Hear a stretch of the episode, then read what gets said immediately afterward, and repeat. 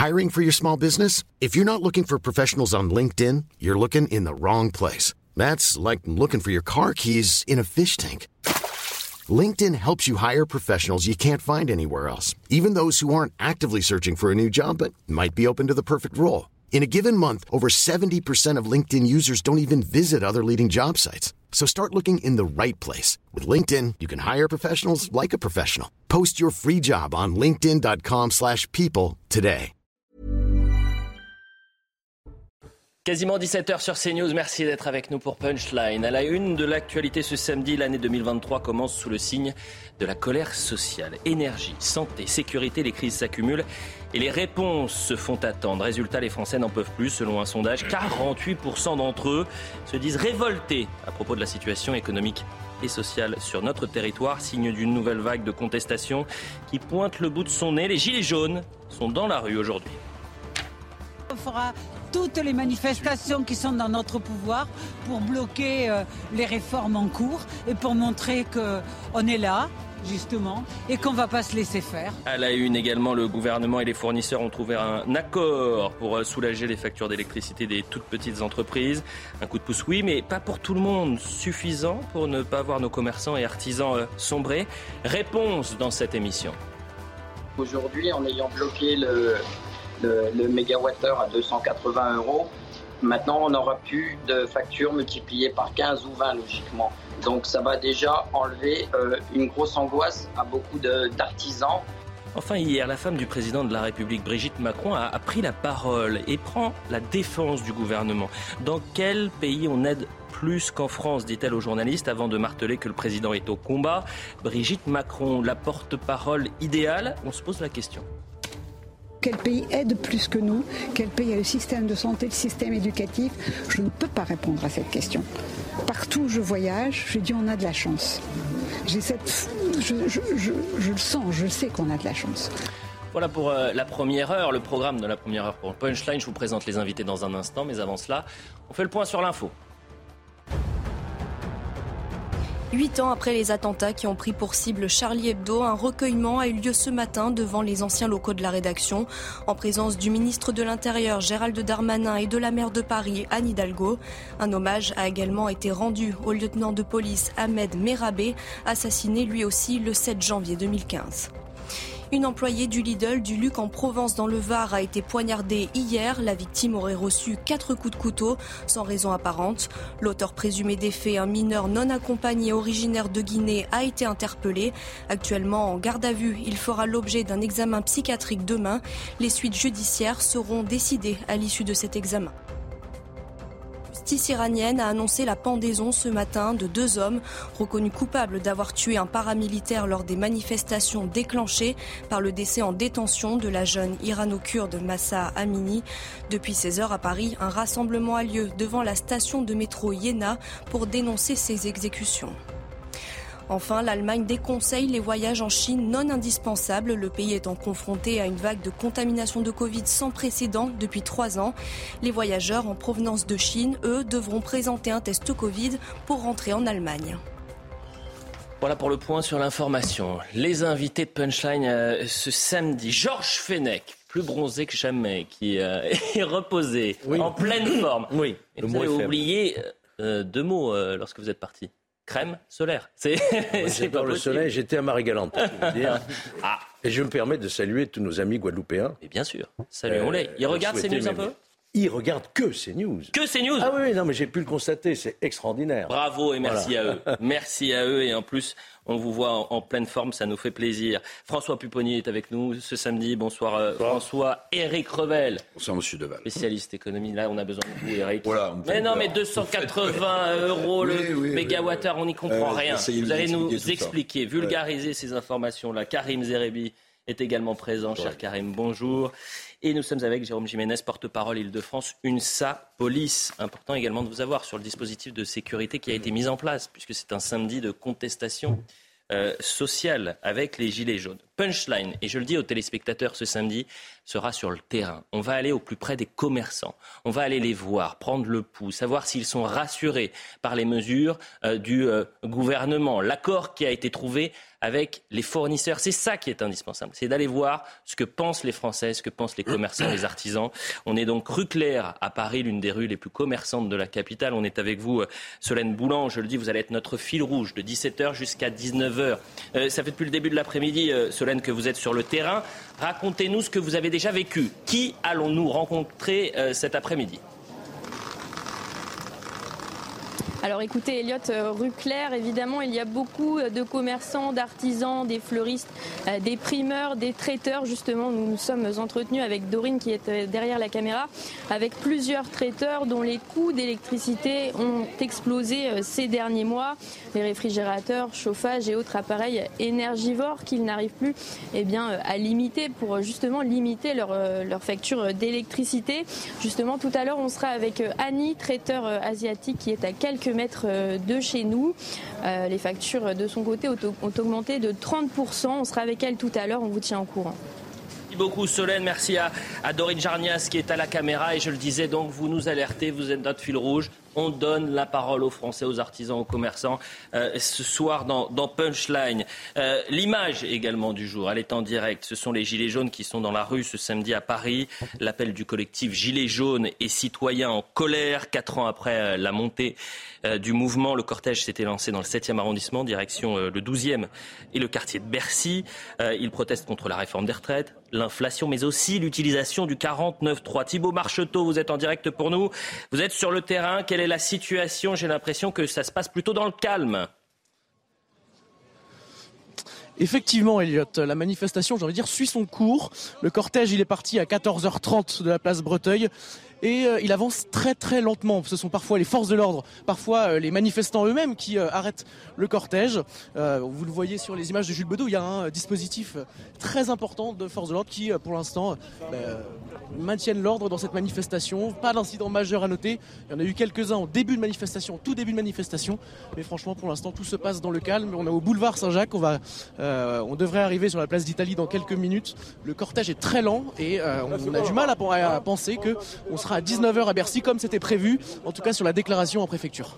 Merci bien évidemment Thibault, vous nous alertez. S'il se passe quoi que ce soit, on reste sur vos images en, direct. Peut-être un mot avec vous, euh, Jérôme Jiménez. On voit le dispositif de sécurité très important. On a presque envie de dire qu'il y a plus de forces de l'ordre que de manifestants du côté des Gilets jaunes. je crois que vous le traduisez très bien, c'est la réalité de terrain. Euh, après, on m'a posé cette question, est-ce que les policiers euh, craignaient le retour des Gilets jaunes? Euh, pas du tout. Je crois qu'il n'y avait pas d'inquiétude cette semaine, notamment euh, par euh, cet appel à manifestation qu'il y avait eu par les réseaux sociaux, où on a constaté aussi qu'il y avait très peu, au final, de personnes hmm. qui comptaient se rendre à, Paris. Je rappelle que venir à Paris, peut-être que le mouvement s'est un peu essoufflé. C'est aussi un coût de venir à Paris pour les gens de la province. Donc ça peut, ceci explique peut-être cela.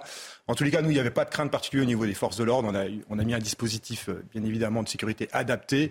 Et un petit point aussi que je voulais euh, préciser, c'est qu'on pense également, et ça c'est ce qui m'a aussi rapporté par les policiers de terrain, pour qu'une manifestation euh, soit euh, assez importante, il faut aussi qu'elle se passe dans de bonnes conditions. Et je crois qu'il y a aussi beaucoup de personnes qui jettent un petit peu l'éponge parce que ils, peuvent avoir aussi peur qu'il y ait des, tensions. J'entends. Il y a quand même quelques faisceaux d'indices pour avoir fait plusieurs mobilisations sur le terrain. Le fait que euh, les euh, euh, CRS, les gendarmes, les forces de l'ordre sur le terrain, là, c'est une image en direct, Jérôme Jiménez, portent le, le casque. Normalement, quand c'est vraiment le calme plat, c'est-à-dire qu'ils l'ont, ils l'ont enlevé, ils restent sur leur garde en quelque sorte, même si pour l'instant ça se passe dans le calme. La difficulté avec le maintien de l'ordre, Georges Panac me dira exactement la même chose. Euh, il faut parfois juste un petit euh, grain de sable pour enrayer la machine. J'entends. J'entends très bien, euh, on peut être surpris, mais aujourd'hui, je vous rappelle les, les collègues qui ont été pris à partie sur le périmètre de sécurité la dernière fois sur cette affaire euh, criminelle qui a eu cette fusillade, euh, qui n'étaient pas équipés maintien de l'ordre et euh, qui ont été blessés et gravement blessés. Donc, bien évidemment, on prend toutes les dispositions et aujourd'hui, on n'hésite pas à s'équiper maintien de l'ordre assez important, même si au final, il n'y a pas suffisamment de monde. C'est pour la protection aussi des policiers et bien évidemment des personnes qui sont présentes dans le cortège. Je le dis aux téléspectateurs et je vous le dis euh, également. 2023, le retour des révoltés. On se pose la question, un ami révolté entre guillemets. Ça fait écho à ce sondage et on garde ces images en direct. Je ne sais pas si vous avez vu passer ce sondage très intéressant, IFOP pour Sud Radio. Euh, à la question que pensez-vous de la situation économique et sociale du pays? Vous avez 48% des sondés euh, qui se disent révoltés. Vous avez 32% des Français qui sont résignés, 10% confiants 8% indifférents et 2% enthousiastes. Un Français sur deux qui se dit révolté. Est-ce que ça vous choque? Je rappelle juste la définition peut-être de révolter. C'est se soulever avec violence contre l'autorité, le pouvoir et chercher à s'en libérer, se révolter contre le gouvernement, refuser d'obéir à quelqu'un, contester son autorité, être révolté contre, par exemple, ses parents. Un Français sur deux, Georges Fenech. Oui, mais être révolté, ça ne veut pas dire nécessairement euh, passer à l'acte violent. Ça veut dire euh, refuser euh, ce qui est en train de se passer, notamment en termes de pouvoir d'achat, des réformes à venir, enfin tout mm. ce qui inquiète euh, nos concitoyens. Moi, je pense que ce, sondage reflète effectivement l'état d'esprit aujourd'hui des Français qui s'inquiètent, mm. qui se révoltent contre une situation qui, qui, présente des inquiétudes pour mm. l'avenir. Euh, c'est pas la même chose, pardonnez-moi, mais j'ai pris la définition du Larousse. Moi, je vais au plus simple. C'est se soulever avec violence contre l'autorité. C'est ça, se révolter, Karim Zeribi. On en est non, je partage euh, hmm. l'avis de Georges. Je pense qu'il y a des révoltés actifs et des révoltés passifs. Des révoltés passifs, c'est ceux qui estiment que les choses ne vont pas bien dans notre pays. Ils sont très inquiets de l'avenir. Ils considèrent que leur situation euh, se dégrade. C'est le grand déclassement et pas le grand remplacement mmh. ce que vit notre pays aujourd'hui. Et le grand déclassement, tout le monde est touché par ce grand déclassement. Avant, on avait des couches hein. populaires qui euh, craignaient l'avenir, qui ne savaient pas euh, toujours pourquoi elles se levaient le matin, parce que euh, la dignité par le travail, c'est un joli slogan, mais la réalité, c'est qu'il y a des gens qui se lèvent le matin, qui travaillent dur, et au 15 du mois, ils sont à découvert, ils n'arrivent plus à finir les fins de mois, ils ne mmh. partent plus en vacances. C'est la France au centime près. bon. Mais maintenant, il y a les classes moyennes qui sont touchées et ceux qui euh, semblaient, euh, j'allais dire, un peu protégés par le déclassement. Ceux-là voient leur situation se dégrader, ont peur de l'avenir pour leurs enfants. Mhm. Euh, et quand on voit des artisans et des commerçants qui ne font jamais grève, qui ne se révoltent jamais, qui ne contestent jamais, ces gens-là sont toujours à la tâche. Mhm. Parce que d'abord, ils ont créé leur petite structure, leur petite entreprise, ils créent du lien social, ils ont des responsabilités, ils créent des emplois. Vous les voyez aujourd'hui? Mais c'est pour ça que nous, mais vous avez raison, c'est pour ça qui veulent casser. On va aller sur le terrain, voir et donner la parole à ces commerçants, ces artisans qui travaillent. On a des boulangers qui se lèvent à 2h, 3h du matin, qui font 15 heures par Là, jour. ne veulent rien casser. Et qui ne veulent pas casser, mais ils ont le droit d'être révoltés. Parce que dans ce sondage, il y a 48% des Français sondés qui se disent révoltés, François Pupponi, 32% qui se disent résignés. Vous avez 80% de la population qui est défaite en quelque sorte. Ben, enfin, on peut le comprendre, on le voit tous les jours. Hein. Moi, je suis mets à la place de, de commerçants à la fois, ils ont, euh, mais aussi des, Français, tout simplement. Mm. Mais les commerçants, tous les frais augmentent. pour, les, pour les Français aussi, il y a de l'inflation. Euh, ils ne savent pas comment l'avenir va être fait. Et ils n'ont pas de visibilité. Donc à partir de là, ils se disent, euh, on va pas pouvoir sentir. Enfin, tout le monde est extrêmement inquiet, moi le premier, de ce qui peut se passer en 2023. Alors je ne sais pas si ça va effectivement, les révoltés vont passer à l'acte ou pas, personne ne peut le savoir. Mm. L'avenir nous le dira, on ne le souhaite pas, bien sûr. Mais effectivement, on se dit, mais 2023, comment les gens vont faire financièrement, économiquement. Parce que l'inflation, elle est là, les gens peuvent moins consommer, les commerçants voient leurs coûts euh, exploser, y compris pas seulement l'énergie, mais beaucoup l'énergie. Et donc tout le monde se dit, mais comment on va faire? C'est pour ça qu'il y a une partie d'enfumage quand on nous euh, bassine à coups de milliards, à coups de mégawattheures. Personne ne comprend rien. on a besoin de clarté, on a besoin de cas pratiques, on a besoin de savoir qu'est-ce que ça change concrètement. Les TPE, je peux dire que les TPE, moi j'en ai parlé avec eux tout le week-end, les TPE ont, ont compris eux. Bon. Maintenant, c'est les PME qui disent, mais nous aussi. Parce que là, on dit ceux qui ont 10 salariés, effectivement, ils auront un, un coût de l'énergie plafonné. Très bien. Et celui qui en a 11 Mais ceux qui ont 11, 11 ils n'auront pas. Donc eux, ils disent, mais c'est notre tour maintenant. Donc maintenant, les PME rentrent dans la danse en disant, mais nous aussi, j'entends. Donc, et on va être obligé de, de, trouver une solution pour les PME. On est avec Jacqueline Moureau, qui est l'une des fondatrices des Gilets jaunes. Merci d'être euh, avec nous, euh, Jacqueline euh, Moureau. On, on a ces images en, en, direct de ce cortège donc, de, de, Gilets jaunes qui s'est lancé dans le 7e arrondissement de la capitale, direction Paris 12e. Il y a peu de monde, pour être très franc, ce samedi. On doit avoir 500, 600 personnes mobilisées sur le terrain, mais peut-être que vous voulez réagir sur ce sondage, euh, cette colère finalement froide des Français, avec 48% des sondés qui se disent révoltés. Euh, comment vous l'expliquez? Bah écoutez, euh, alors merci de me recevoir sur votre plateau. Euh, bienvenue. Je, pense que les gens sont révoltés pour plusieurs raisons. Évidemment, l'inflation, la cherté de vie, il ne nous reste plus rien pour vivre. Et en même temps, il y a le, le déni des réalités du gouvernement, le déni des réalités de Madame Macron. Mais est-ce que Madame Macron se rend compte qu'elle rajoute une couche à la colère quand elle dit que tout va bien? Dans quel pays c'est pire? Non, mais c'est hallucinant de l'entendre s'exprimer. Je pense qu'elle ferait mieux de se taire.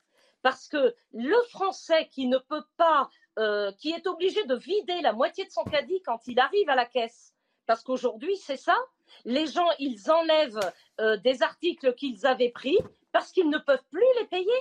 Mm. Mais on, en est là en France. Alors 48% de révoltés, honnêtement, je suis étonné que ce soit pas plus dans la, dans la case des révoltés. Bah, vous avez 32% euh, également qui se disent résignés, ce qui fait quand même 80% des Français en, grande difficulté ou du moins déçus. Vous parliez de Brigitte Macron et, puisqu'on devait le faire un peu plus tard, euh, finalement vous me faites la transition. Euh, Brigitte Macron qui a pris la, parole, la l'épouse euh, d'Emmanuel Macron. On ne dit pas la première dame euh, en France. Il n'y a pas de statut de, première dame. Donc euh, Brigitte Macron a, pris la parole hier. Vous savez qu'elle était en déplacement dans le Val-de-Marne pour l'opération Pièce jaune, pour la 34e édition. Et elle a interpellé les journalistes en disant mais dans quel autre pays on aide le plus les gens? Voilà ce qu'elle a dit. Vous allez me dire si ça vous a perturbé. Je vous poser une question. Dans quel pays c'est mieux Dans quel pays, pardon C'est mieux. C'est vous, c'est vous, je vous pose la question. Mais est-ce que ça Non, non, j'ai essayé de répondre aussi. c'est à chaque fois la question que je me pose. Quel pays est plus que nous? Quel pays aide plus que nous? Quel pays a le système de santé, le système éducatif? Je ne peux pas répondre à cette question. Partout où je voyage, je dis on a de la chance. J'ai cette, je le sens, je sais qu'on a de la chance. Avant d'aller sur le fond, sur la forme, est-ce que cette déclaration, elle vous surprend, Eric Rebel bah, euh, Ce qui est assez surprenant, c'est qu'on euh, voit Mme Macron qui arrive et qui se jette sur un micro pour poser une question. Ça veut dire qu'elle est euh, dans un état, j'allais dire, nervosité mmh. assez avancé. C'est quand même assez surprenant comme comme séquence. Je pense qu'elle a été interrogée avant. Alors, oui, pour le coup, c'est vraiment les. Vous savez comment ça se passe Les journalistes, ils arrivent, ils foncent plutôt sur, sur Brigitte Macron que, que l'inverse. Euh, ce qui est assez surprenant, sur le constat, je vais vous dire, sur le constat, euh, quand j'entends des gens qui nous expliquent qu'on est dans un pays euh, économiquement ultralibéral, non, on est dans un pays étatisé, où, mm. où l'État-providence, et on le voit bien sur chaque problème quasiment aujourd'hui, pourvoit à coût de milliards d'euros, d'ailleurs, qui sera à la charge du contribuable et qu'il faudra sans doute rembourser. Quoi qu'il en coûte. Mais ce qui est assez surprenant, c'est qu'en termes de communication, je trouve que l'effet est complètement raté. Pourquoi? Parce que, comme euh, Mme Moreau le rappelait à l'instant, euh, la plupart des Français en difficulté n'ont pas du tout la même perception que Mme Macron. C'est-à-dire qu'eux, ils ont l'impression qu'ils ils sont dans une situation économique et sociale extrêmement tendue. Et elle donne l'impression, en disant que l'État fait beaucoup, ce qui n'est pas faux, qu'en fait, les problèmes sont réglés et que les Français ne souffrent pas. Et ce décalage, me semble-t-il, entre ce que vient de dire Brigitte Macron et le ressenti des Français. Vous savez, c'est la différence entre euh, ce qu'indique le thermomètre comme température et le ressenti que vous avez de la chaleur ou du froid dehors, suivant qu'il y a du vent ou qu'il n'y a pas de vent. Eh bien, ce décalage-là, à mon avis, politiquement, il n'est pas bon du tout. Ensuite, sur le fond, hein, dans quel pays c'est mieux On pourrait euh, répondre à cela, Karim Zerebi. On pourrait dire la Finlande, la Suède, le Danemark, la Nouvelle-Zélande, la Suisse, le Luxembourg. Bref, on pourrait euh, citer des, pays où il fait bon vivre. Il y a même des classements où la France n'est pas forcément dans ce, ce, fameux top 10. Mais avec cette sortie, Brigitte Macron laisse entendre que les Français ne sont pas conscients de la chance qu'ils ont de vivre dans notre pays. Mais on aime notre pays. On est conscient qu'on a un système effectivement de retraite par répartition et d'ailleurs les Français y tiennent et ils veulent se battre pour pas que ce euh, système soit remis en question. Ils veulent surtout que les petites retraites soient augmentées aussi mmh. parce qu'il y a des mmh. retraités qui ne peuvent pas vivre dignement.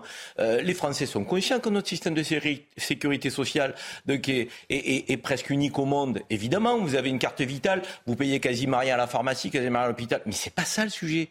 Pardonnez-moi, mais elle tape à côté. Aujourd'hui, il s'agit de dire est-ce qu'on peut vivre dignement de son travail? Mm. Elle peut répondre à ça, Madame Macron. Mais si vous prenez les infirmières, prenons que les infirmières en Belgique, en Pologne, en Islande, en Allemagne, je m'arrête là. Elles gagnent beaucoup. Elles sont mieux payées que nous. Ben, c'est pour ça. Nous sommes que- au bas du classement européen. Vous prenez l'état de la justice dans notre pays. Mais c'est peut-être une on- on déclaration malheureuse. C'est- pour ça que je veux dire, de quoi parle, de quoi parle Madame Macron très étonnant, Je veux dire, de- d'ailleurs, de- les aides. Mais les Français ne veulent pas vivre d'aide. Ils veulent vivre dignement de leur travail. Est-ce qu'on peut l'entendre ça? Revaloriser le travail dans le pays, ça veut dire mieux le rémunérer.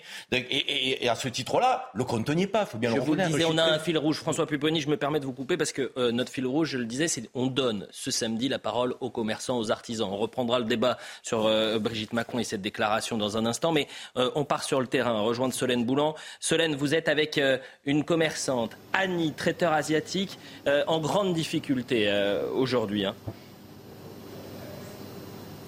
Tout à fait, Elliot. Je suis avec euh, Annie qui est installée ici rue Claire depuis euh, un peu plus de deux ans maintenant. Bonjour Annie. Bonjour. Euh, vous nous expliquiez tout à l'heure que vos factures d'énergie avaient explosé ces derniers mois. Est-ce que vous pouvez nous raconter un peu? Oui, le prix de kilowattheure de l'électricité a augmenté, de- triplé quoi, triplé. Triplé depuis, depuis moi je suis installée ici en octobre 2020 et j'ai vu là ça a vraiment triplé jusque ici. Mm. Et vous nous parliez aussi, du, en plus de ces coûts euh, de, de l'électricité, des, des coûts des matières premières, parce que voilà, vous avez de la viande, euh, des légumes, du riz, euh, vous vendez beaucoup, beaucoup d'aliments, vous fournissez à Rungis. Ça a aussi augmenté de ce côté-là, combien? À peu près, j'ai calculé 30% dans l'ensemble. Ce qui fait quand même euh, une, une grosse augmentation. Euh, ici, donc, vous avez des réfrigérateurs. Quels équipements euh, consomment dans votre boutique? Euh, les frigos, la, la vitrine réfrigérée, euh, la chambre froide, le chauffage, tout en fait. C'est quelque chose dont vous, enfin, ce sont des équipements dont vous pouvez pas vous passer pour assurer votre activité. Exactement, exactement. J'ai besoin de tout ça, tout le matériel pour euh, exercer, euh, pour travailler quoi. Mm. Ça vous arrive de faire quand même des, petites économies euh, pour éviter tout ça? Économie, euh, oui, on essaye de regarder, de chercher euh, le prix le plus bas. Mon mari il fait, il fait les achats, on essaye de, de faire, euh, on cherche quoi, ce qui est plus bas. Tout ce qui est légumes, viande, ouais. Mais là, en fait, je pense que mon fournisseur, lui, il, il pratique déjà le prix plus bas.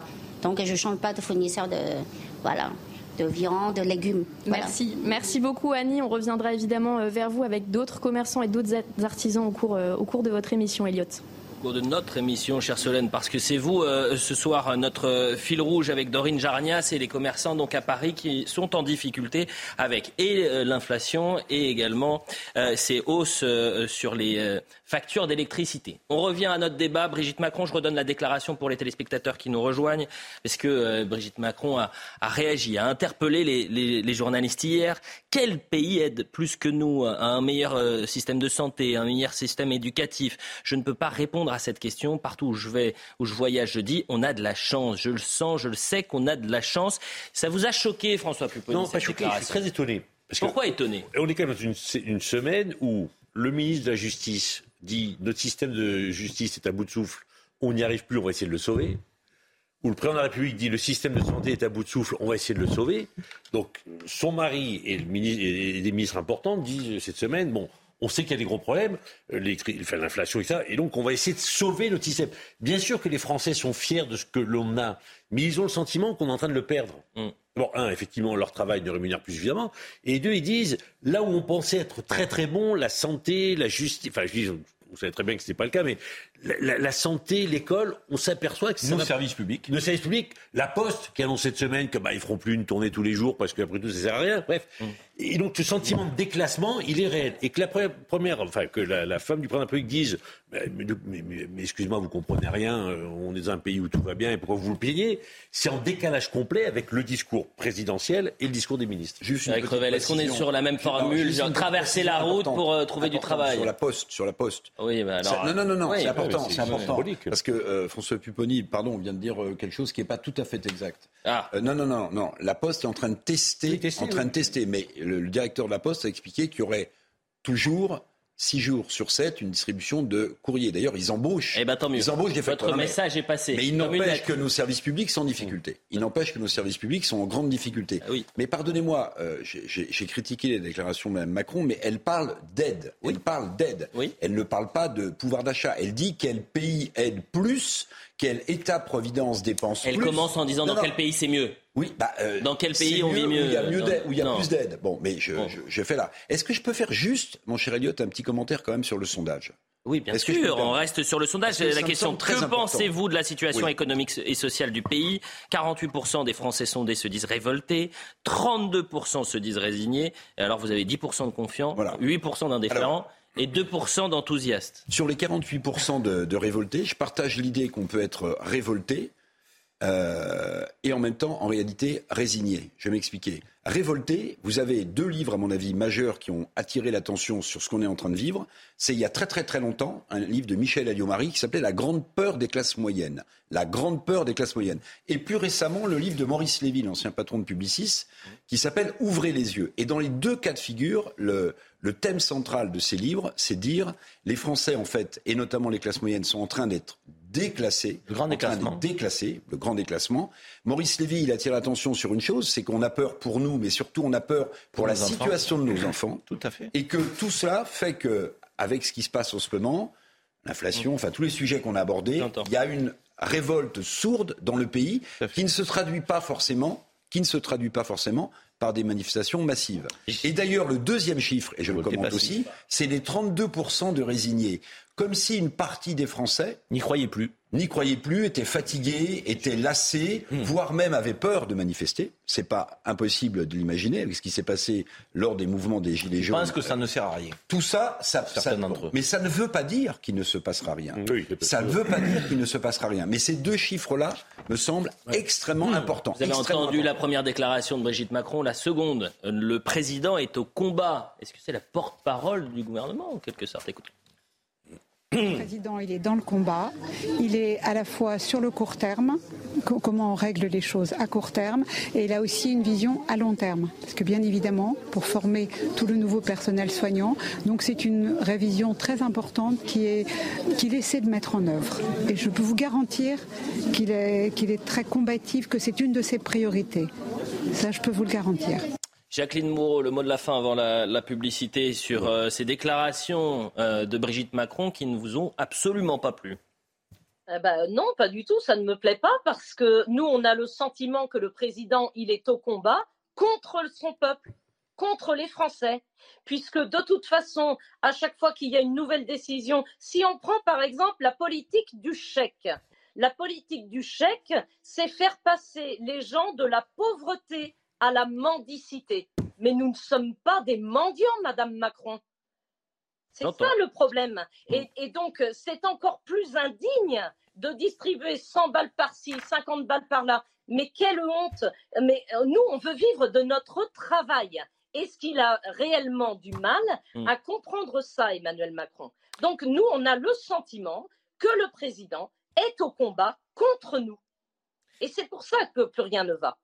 Eh bien, écoutez, le message est, passé. Merci euh, beaucoup, euh, Jacqueline Moreau, pour, euh, pour ce témoignage. On revient dans un instant. On retournera sur le terrain, voir les commerçants. On ira prendre le pouls aussi de la mobilisation des, des Gilets jaunes avec notre reporter Adrien Spiteri. Ces images sont en, direct. Ça se passe dans le calme et, on l'a vu, un dispositif de sécurité très impressionnant avec presque plus de, forces de l'ordre que de mobiliser ce samedi dans les rues de la capitale. On- à tout de suite pour la suite de Punchline. 17h30 sur CNews, la suite de Punchline avec Georges Fenech, avec euh, Karim Zeribi, Eric Revel, François Pupponi et Jérôme Jiménez. On va sur le terrain dans un instant rejoindre notre reporter euh, qui suit cette mobilisation des Gilets jaunes. On sera en direct avec euh, Ulrich Aléjo dans quelques secondes. Vous vous souvenez de ce restaurateur en Essonne qui a vu sa facture augmenter par 22. Euh, au début, on pensait même que c'était une, une plaisanterie. Merci d'être avec nous, Ulrich. On vous prend dans un instant, mais avant cela, 17h30, c'est évidemment le point sur l'information, ce qu'il ne fallait pas manquer ce samedi. À Paris, un hommage a eu lieu ce matin aux trois militantes kurdes assassinées il y a presque dix ans jour pour jour dans la capitale. Selon les organisateurs, au moins 25 000 manifestants étaient présents. Cette marche annuelle intervient quelques jours après l'assassinat de trois Kurdes par un homme de 69 ans à Paris. La France dénonce des exécutions révoltantes en Iran. Ce matin, la justice iranienne a annoncé la pendaison de deux hommes reconnus coupables d'avoir tué un paramilitaire lors des manifestations déclenchées par le décès en détention de la jeune irano-kurde Assa Amini. Le nouveau speaker à la Chambre américaine des représentants, enfin élu, Kevin McCarthy, accède au perchoir, mettant fin à un processus marqué jusqu'au bout par de très vives tensions dans les rangs républicains. À force de tractation, le groupe Trumpiste qui paralysait la nomination a finalement cédé, mettant fin à une pagaille au Congrès inédite en plus de 160 ans. La question de cette semaine et de ce week-end, c'est la colère sociale. Est-ce que la colère est en train de monter en, France? Pourquoi il y a cette euh, colère? Je rappelle euh, ce chiffre, 48% des Français se disent révoltés et 32% se, se, disent résignés. On va aller sur le terrain puisque euh, les Gilets jaunes se sont mobilisés ce samedi en petit nombre dans la capitale puisqu'il y a quelques centaines de manifestants. Pour l'instant, ça se passe dans le calme, contrôlé par les forces de l'ordre. Adrien Spiteri, vous êtes un de nos reporters sur le terrain. Adrien, euh, racontez-nous, est-ce que vous arrivez euh, au point de, fin, en quelque sorte, de la manifestation, euh, c'est-à-dire dans, le 12e arrondissement de la capitale? Oui, Elliot. Alors là, on avance doucement. Là, on arrive sur la place d'Italie. Le point de rassemblement final, c'est à Bercy. On y arrive tout doucement. Globalement, la manifestation se passe euh, dans le calme, même si vous le voyez, il y a quelques personnes euh, hostiles. Euh, au départ de cette manifestation, il y avait des tensions, mais cela s'est calmé, notamment grâce à un important dispositif de policiers et gendarmes. Et ce calme nous a permis justement de discuter avec des gilets jaunes et parmi les revendications, il y a la hausse des salaires, le blocage des prix. Et puis également une forte opposition à cette réforme des retraites. Elle doit être présentée par le gouvernement dans les euh, prochains jours. On parle du 10 euh, janvier ici. Tous les gilets jaunes avec qui euh, nous avons discuté sont hostiles à cette réforme des retraites. Des gilets jaunes qui regrettent que cette mobilisation soit allez, on va le dire un petit peu décevante, des centaines de personnes seulement rassemblées, mais des gilets jaunes déterminés à revenir dans les prochaines semaines pour montrer la colère sociale. On entendra, merci beaucoup Adrien Spiteri, on entendra dans un instant Philippe Martinez sur la réforme des retraites. On sent que ça peut être l'élément de bascule, en quelque sorte, de la colère sociale. Présentation du, projet de euh, loi de, réforme des retraites euh, mardi 10 janvier, si je ne m'abuse. Mais avant cela, on est en direct avec Ulrich Aléjo et je le disais, la parole est donnée aux commerçants, aux artisans. Merci d'être en direct avec nous euh, dans Punchline. Je rappelle que vous êtes restaurateur. Vous avez exactement six employés, donc vous faites partie finalement de ces TPE. Je rappelle l'information qu'il faut retenir. Euh, les fournisseurs ne pourront pas demander plus de 280 euros par mégawattheure pour les TPE de moins de 10 salariés et qui font un chiffre d'affaires de 2 millions d'euros. Ça représente 600 000 entreprises dont j'imagine la vôtre. Ulrich Aléjo, vous, votre facture, elle est passée, si je ne m'abuse, en novembre 2022, vous payez 780 euros, à 17 000 euros en décembre 2022. Est-ce qu'aujourd'hui, vous êtes un homme rassuré Est-ce que ça avance de votre côté? Oui, bonjour. Donc, comme vous le dites, euh, j'ai reçu ma facture au mois de novembre qui s'élevait à 700 euros. Et aujourd'hui, pour le mois de décembre, elle s'élève à 17 500 euros. C'est-à-dire une augmentation de plus de 23 fois, 2300 et donc, est-ce qu'aujourd'hui, je sais, puisque ça fait maintenant une dizaine de jours que vous alertez sur cette situation, que euh, vous avez pu témoigner sur notre antenne euh, à plusieurs reprises, est-ce que ça avance de votre côté? Est-ce que vous faites partie de ces euh, TPE qui vont être en quelque sorte protégés par l'explosion des, des, prix de l'électricité? Oui, donc par rapport à aux engagements qu'ont pris euh, le gouvernement euh, et, les fournisseurs, ma facture, il, avec le, il va y avoir un tarif qui va être bloqué à 280 euros le mégawatt au lieu de 2500 euros pour moi, ce qui, va, ce qui va ramener ma facture à, à 3000 euros au lieu de 700 euros. Donc ce que je veux dire, c'est que c'est que ça restera quand même une, une grosse augmentation. Elle sera, elle, sera, elle sera multipliée par 4 au lieu de fois 23. Bon, par 4 au lieu de fois 23, Ulrich Alejo, est-ce que dans ce contexte-là, vous allez pouvoir survivre ou, vous allez devoir mettre la clé sous la porte en, multipliant votre facture par 4 alors non, oui, oui, je, au lieu que ça soit par 25, où là c'était carrément une guillotine, je devais fermer dans les jours qui arrivent, là, x 4, je peux espérer survivre, mais voilà, c'est n'est pas suffisant. Voilà, les, les, mesures qui sont prises aujourd'hui, elles ne seront pas suffisantes pour pouvoir se projeter. Oui, c'est-à-dire que là, vous allez être euh, en survie. Euh, vous allez euh, finalement travailler au jour le jour en vous disant peut-être que demain, je ne pourrai plus subvenir aux, besoins de mes, mes employés. Karim Zeribi, on rappelle ce chiffre et, là, on repasse sur les mesures présentées par le gouvernement et, et cette aide, ce contrat en quelque sorte qui a été, ce pacte qui a été fait entre les fournisseurs et le gouvernement hier. C'est une aide, mais c'est peut-être pas suffisant. D'abord, comment se fait-il que les, certains fournisseurs, pas tous, euh, qui aient pu passer de, factures x20, x10, x15 pour certains, donc euh, avec une approche plafonnée aujourd'hui, euh, euh, est-il toujours nécessaire d'avoir le gouvernement qui, sollicite certains profiteurs de la crise pour qu'ils cessent effectivement d'en profiter de manière incommensurable? Ça, c'est la première question qu'on est en droit de se poser. et d'ailleurs, sur d'autres sujets, il y a d'autres industriels, notamment dans l'agroalimentaire, qui ont ont augmenté leur prix euh, euh, en indiquant que c'était la guerre en Ukraine, comme si euh, l'Ukraine était devenue l'usine du monde. Pour certains produits, évidemment que c'est la guerre en Ukraine, mais pour d'autres, il y a eu quand même donc un certain nombre de, choses qui étaient tout à fait scandaleuses.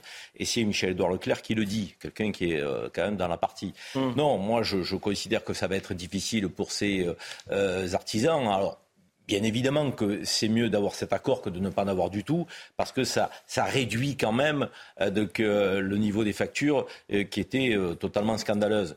Maintenant, moi je me demande si on n'aurait pas pu peut-être être sur un effort à la fois des fournisseurs, à la fois de l'État, et une, une, augmentation acceptable, un peu comme on l'a fait pour le bouclier énergétique des particuliers, peut-être un peu au-delà pour les artisans.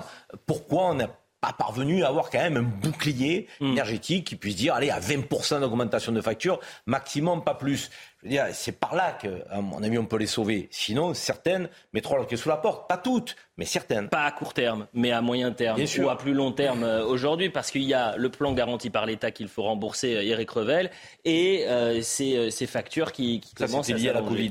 La note est salée. Bien sûr. Alors, ce qu'il faut rappeler, c'est qu'avant la crise de l'énergie, en gros, le mégawattheure valait 50 euros. Donc, à 280 euros, c'est quand même une augmentation très forte. C'est quand même une augmentation très forte. Maintenant, il faut aussi être, je pense, euh, équilibré dans le, dans le descriptif qu'on peut faire des fournisseurs. Pourquoi? Parce que les fournisseurs qui sont euh, les enfants de la déréglementation du marché de l'énergie en Europe. La libéralisation. Au nom, de la concurrence, on avait expliqué que les consommateurs en profiteraient. Bah, le moins qu'on puisse dire, c'est que les consommateurs, ils payent cash. Mais il faut dire aussi une chose, c'est que les fournisseurs qui vendent à des prix exorbitants leur énergie, eux-mêmes, ils l'ont acheté extrêmement cher à l'époque. Et comme ce sont des entreprises avec des salariés, le très cher plus les marges qu'ils faisaient faisaient qu'ils vendaient de manière exorbitante et même de manière scandaleuse. Mais ce n'était que la réalité économique du prix de l'énergie auquel eux, ils touchaient, euh, les fournisseurs d'énergie, ils touchaient cette électricité.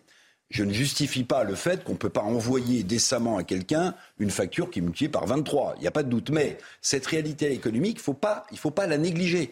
Les fournisseurs, c'est on, a, on les montre comme des, escrocs, mais en fait, eux, ils achetaient des produits très chers, ils faisaient une marge dessus et ils essayaient de refourguer de manière scandaleuse et trop chère le prix de leur électricité. C'est ça la réalité. Mais ce qui est incroyable dans cette histoire, c'est que, à mon sens, on a fait des mécontents chez les boulangers, les poissonniers, les TPE de moins de 2 millions de chiffre d'affaires et de moins de 10 salariés.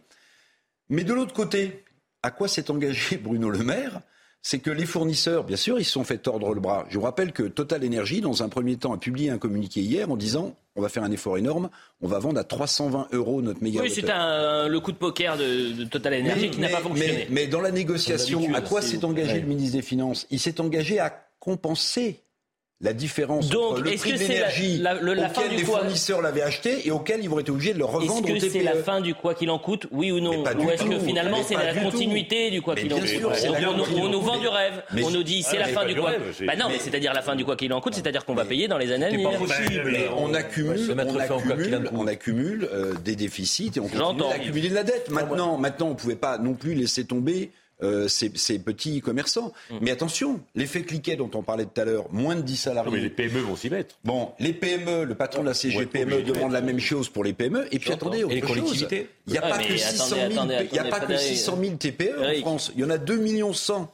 Oui. Donc ça veut dire qu'il y a des toutes petites entreprises qui vont échapper à cette aide. Et celle-ci, elle va être en première ce qu'on ligne écoute- pour la faillite. Ils n'ont pas les mêmes besoins. Un instant, d'énergie. juste on écoute Frédéric Roy, le boulanger euh, niçois qu'on a beaucoup euh, entendu cette semaine, qui est venu témoigner à de maintes reprises sur notre antenne et qui se dit quand même, euh, pas rassuré, mais il dit que le prix qui soit bloqué à 280 euros le, le, le- le mégawattheure, eh ben, ça le rassure en quelque sorte. Aujourd'hui, en ayant bloqué le, le, le mégawattheure à 280 euros, maintenant on n'aura plus de facture multipliée par 15 ou 20 logiquement.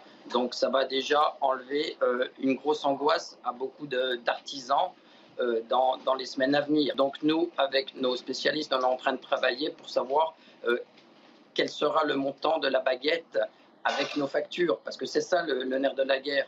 Nous, on, on- on veut bien payer l'électricité plus cher, ça ne nous dérange pas, on a pleinement conscience que l'énergie augmentera dans les années à venir, mais encore faut-il que ce soit avec un montant sur- que l'on pourra répercuter sur le prix de vente. Est-ce que c'est suffisant? Est-ce qu'elles sont rassurantes, ces annonces de Bruno Le Maire?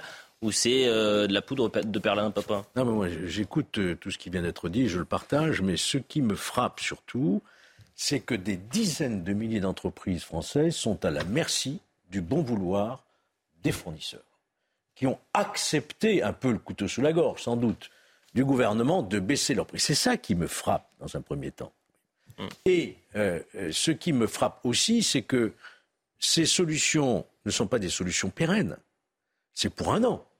Oui, en 2023. Que va-t-il se passer? Est-ce que ça veut dire Est-ce qu'on va finalement prendre la décision comprise d'autres pays européens, déjà de sortir, si je puis dire, de l'usine à gaz européenne et de faire en sorte que nous retrouvions notre souveraineté énergétique? C'est ça la vraie question. Parce que pour l'instant. Quand vous dites certains pays européens, vous parlez de l'Espagne et sûr, du je parle de Portugal, qui ont eu une dérogation. hein. Ils ne sont pas oui. sortis des Bah oui, mais il va falloir se la prendre, la dérogation. Je crois qu'à un certain moment, dès lors qu'il s'agit de notre survie économique, Oui. parce que des dizaines de milliers d'entreprises qui sont menacées de mettre la clé sous la porte, vous voyez les conséquences que ça peut avoir.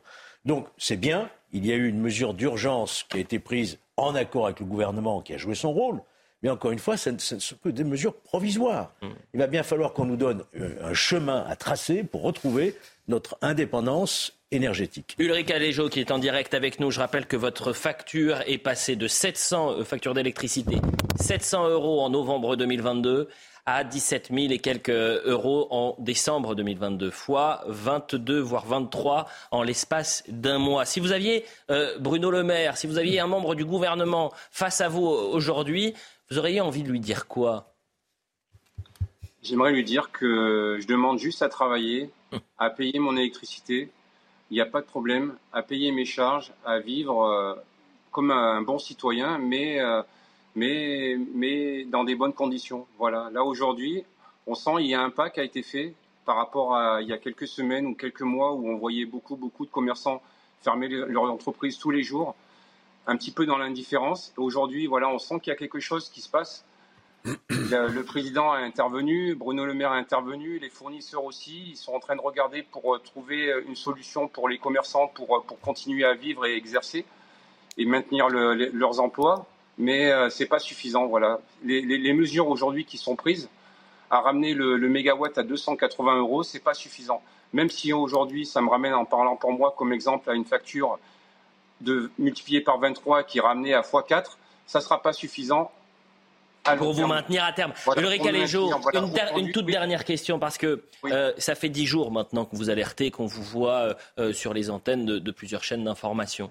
Est-ce que vous avez eu un contact avec, euh, par exemple, Olivia Grégoire?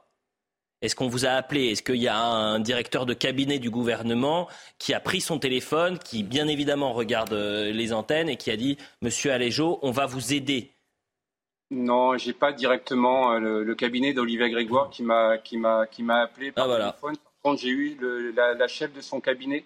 Je sais pas, je pourrais pas citer son nom, qui a pris contact avec moi par mail. Il y a beaucoup de gens, des syndicats de boulangers aussi, qui sont rentrés en contact avec moi. La, la, la commission de régulation des énergies, le médiateur de l'énergie.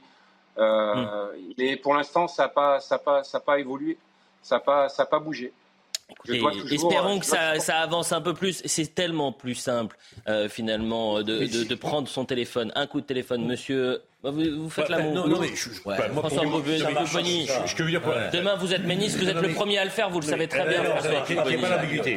Moi, pour m'occuper d'un certain nombre de dossiers, parce qu'on connaît tous des gens, des mm. commerçants, des PME, des TPE, et pour avoir sollicité le gouvernement, je peux vous dire que la réponse, elle est là. La disponibilité, elle est là. La vraie question, c'est qu'on est dans la NAS. Les commerçants, ils vous disent quoi? On a l'augmentation de nos matières premières, on a l'augmentation de l'énergie, et on doit rembourser le PGE.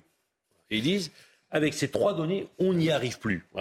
Donc le PGE. François Pupponi dit toute la vérité. Demain, vous êtes au, gouvernement, vous êtes ministre des PME. Vous allez me dire que vous, vous, voyez vos, directeurs de cabinet, vous, vous n'avez peut-être pas le temps de voir. Vous voyez la situation depuis 10 jours du Alejo qui tire la sonnette d'alarme en disant ma facture, elle est multipliée par 22. vous ne prenez pas le téléphone. Mais bien entendu qu'on bon, le fait. alors, s'il vous plaît. il y en a des milliers comme lui. Mais des milliers. Enfin, le problème, il y en a des milliers. Ah, il y en a des milliers. Le problème, le problème c'est que l'anticipation, on le sait aujourd'hui, c'est le PGE l'augmentation des denrées, enfin des, produits, des produits, des matières premières qu'ils achètent, et l'énergie. Mm. Et aujourd'hui, on apporte une réponse partielle, mais, mais importante pour les TPE, pour l'énergie. Pas de réponse pour le PGE et pas de réponse sur l'inflation. Et donc le gouvernement, et d'ailleurs Bruno Le Maire l'a dit, il l'a fait en disant on bloque à 280 euros en moyenne le mégawatt, en moyenne, et en 2023. Donc quand on lit entre les lignes, on s'aperçoit que ça peut être simple. Mais la vraie question qui est posée, c'est comment on fait pour sortir ces entreprises de la crise? Et Bruno Le Maire a dit en même temps, attention à l'état des dépenses publiques. il y a l'aspect économique, Karim Zeremi, mais il y a aussi l'aspect social. C'est Ange Cadeau qui en parlait euh, cet après-midi sur notre antenne et c'est très intéressant. Il dit euh, si fermeture, il n'y a plus de lien social. On l'écoute et vous allez me dire ce que vous en pensez, Karim. Aujourd'hui, la conséquence réelle, euh, c'est pour tous les commerces de proximité de France, artisans, commerçants. Pourquoi? Parce que les petites villes comme les grandes villes vont être touchées par les fermetures de, des artisans, euh, des commerçants. Et qu'est-ce qui va se passer? Ben, Il va y avoir des conséquences graves. Pourquoi? Parce que les clients, vont, les habitants ne vont plus trouver de commerce à proximité. Ça, il n'y aura plus de lien social. Pensez à toutes ces personnes âgées qui sont contentes de descendre dans les commerces de proximité et de trouver du monde et de pouvoir acheter du pain chaud, acheter un morceau de viande, ne pas prendre la voiture. On parle aussi d'écologie. Euh, ne prenez pas votre voiture, faites vos, faites vos courses dans les commerces de proximité. Là, ça va plus être le cas. Ils vont fermer leurs portes. Eh c'est beau d'avoir une baguette au patrimoine de l'UNESCO, mais si un an plus tard, vous avez des dizaines, voire des centaines de boulangeries en France qui ferment parce que les factures explosent, c'est dur. Non, mais ce que dit Madame Cadeau est vrai, mais on ne peut pas le limiter simplement au commerce de proximité, ce qu'elle dit. C'est une catastrophe pour de multiples raisons. Bien sûr que de ne pas avoir sa boulangerie, son pâtissier, son boucher, ses commerces de bouche de proximité et ses commerces de proximité en général, c'est une catastrophe parce que ça fait le lien social dans les villes, dans les villages, dans les villes euh, moyennes. Ok, très bien. Mais plus encore, approfondissons. Ce sont des acteurs économiques incontournables pour le pays. Ces gens-là emploient des gens. Mm. Euh, créent du lien social, euh, ces emplois paient des cotisations sociales, de qui paient leur SAF. Demain, c'est du chômage en plus, euh, c'est une dette de l'État quoi qu'il en soit, qui se creusera. Donc, faut-il les aider pour les sauver ou faut-il ne pas les aider et puis avoir une dette malgré tout qui sera là face à nous parce que la catastrophe sociale fera que ça ira très mal dans le pays. Moi, je vais vous dire, ce débat-là, il ne peut pas de, que nous éviter d'évoquer l'Europe que nous avons construite. Permettez-moi de vous dire qu'il faut qu'on s'élève un petit peu, mm, mm. parce qu'on ne pourra pas toujours jouer les États pompiers, parce que l'Europe a libéralisé l'énergie, mm. qui est pour moi un service public régalien par excellence. On ne maîtrise plus notre destin.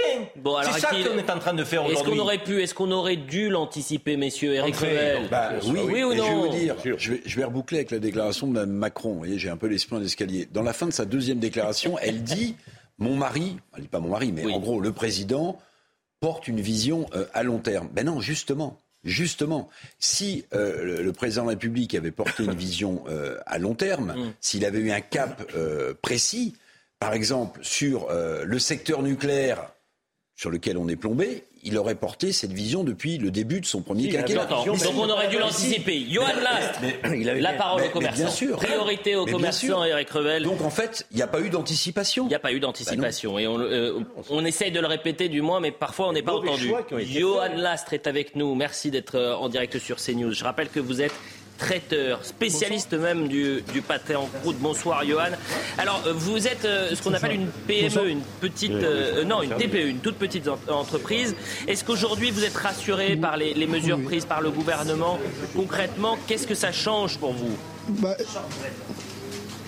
bah, ça, ça, ça, nous permet d'être un peu plus sereins pour les mois à venir, mais on sait bien que euh, l'escalade va, va, continuer et que c'est une annonce sur le court terme. Nous, euh, nous, on investit notre argent euh, pour le long terme et le moyen terme, pour que nos clients soient heureux, nos collaborateurs soient bien chez nous. Et on sait bien qu'au euh, bout de ces quelques mois, ben, ça ira pas dans le bon sens, hein, ça va pas aller vers le bas. Hein. Donc, bien sûr qu'il vaut mieux ça que, que, rien du tout, mais on n'est qu'un pourcentage des, des, entreprises qui vont pouvoir bénéficier de, cette aide. À quel, concrètement, à quel point elle a augmenté, par exemple, votre facture d'électricité bah, je ne pourrais pas vous le dire exactement. On sort des fêtes, on n'a pas vraiment fait euh, un réel point comptable, mais euh, est-ce que est-ce que c'est 3, 6, 20% Je l'ai pas vraiment euh, analysé en profondeur, mais euh, mais mais c'est sûr que on sait via les collègues, via les gens du quartier qui sont commerçants, artisans, que ce soit de la bouche ou, ou un autre artisanat, que, que déjà il y a, un gros rebond en avant, mais je peux pas vous dire exactement le pourcentage. Dernière, ça fait combien de temps que vous êtes traiteur euh, en, région euh, parisienne. Est-ce qu'aujourd'hui, peut-être pour la première fois, vous craignez de mettre la clé sous la porte? Ah oui, ah oui, oui ça, fait, ça fait quelques semaines qu'avec euh, ma femme, on, se, pose des questions sur notre avenir, sur la stabilité de l'entreprise, euh, pour que nos collaborateurs soient bien chez nous, qu'on ait les moyens d'être un peu à l'aise pour, euh, pour diriger les choses et non pas les subir.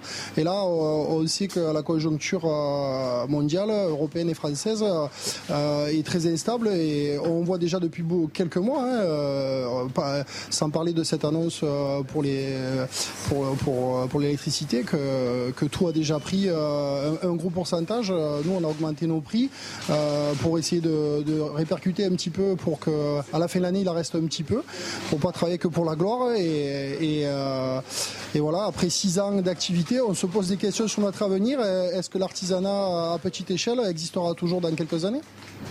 Euh, si vous aviez, euh, je pose la même question que j'ai pu poser à Ulrich Alejo, mais euh, aujourd'hui, si vous aviez un membre du gouvernement, peut-être la, ministre des TPE et PME en face de vous, quel message vous souhaiteriez lui adresser?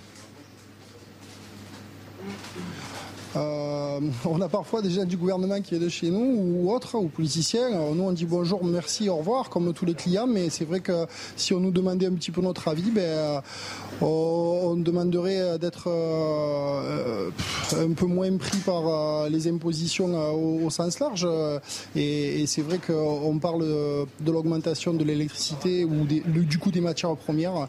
Mais c'est pas que les artisans, c'est tous les gens du pays, à quelle que soit l'échelle, qu'on soit retraité euh, étudiants ou, commerçants. Donc euh, euh, malheureusement, on est dans un système mondialisé qui, qui nous tire vers le bas sur ces sujets-là. Johan Lastre. Évidemment, on essaiera de suivre hein, tous ces commerçants qu'on rencontre, savoir comment ça se passe dans les semaines à venir. Merci à Dorine Jarnias et Solène Boulon qui nous ont permis d'avoir ce duplex. Jérôme Jiménez, vous êtes, je le rappelle, porte-parole Île-de-France, une Police. Euh, finalement, vous, les forces de l'ordre, vous êtes les premiers euh, à euh, vous rendre compte de la souffrance des Français et souvent vous en faites les frais. C'est-à-dire que sur les manifestations, elles sont de plus en plus violentes. Sur le terrain, puisque vous représentez l'État, c'est vous qui, en quelque sorte, en, payez le prix fort.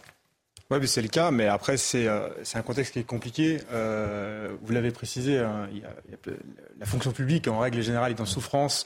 Il y a le mépris de l'autorité de l'État qui est fort et grandissant. Et là, c'est pas. Vous parlez des policiers, mais on pourrait. La liste est longue. Hein. On en parle régulièrement, euh, et notamment à CNews. Pompiers, professeurs, infirmiers qui sont agressés, justice, députés aujourd'hui, puisque même les députés sont attaqués. Donc tout ça, c'est vrai que le climat est assez anxiogène et euh, difficile. En tous les cas, oui, nous, on était aussi prêts, on le savait, on s'attendait aussi à une rentrée euh, sociale, si je puis dire, difficile.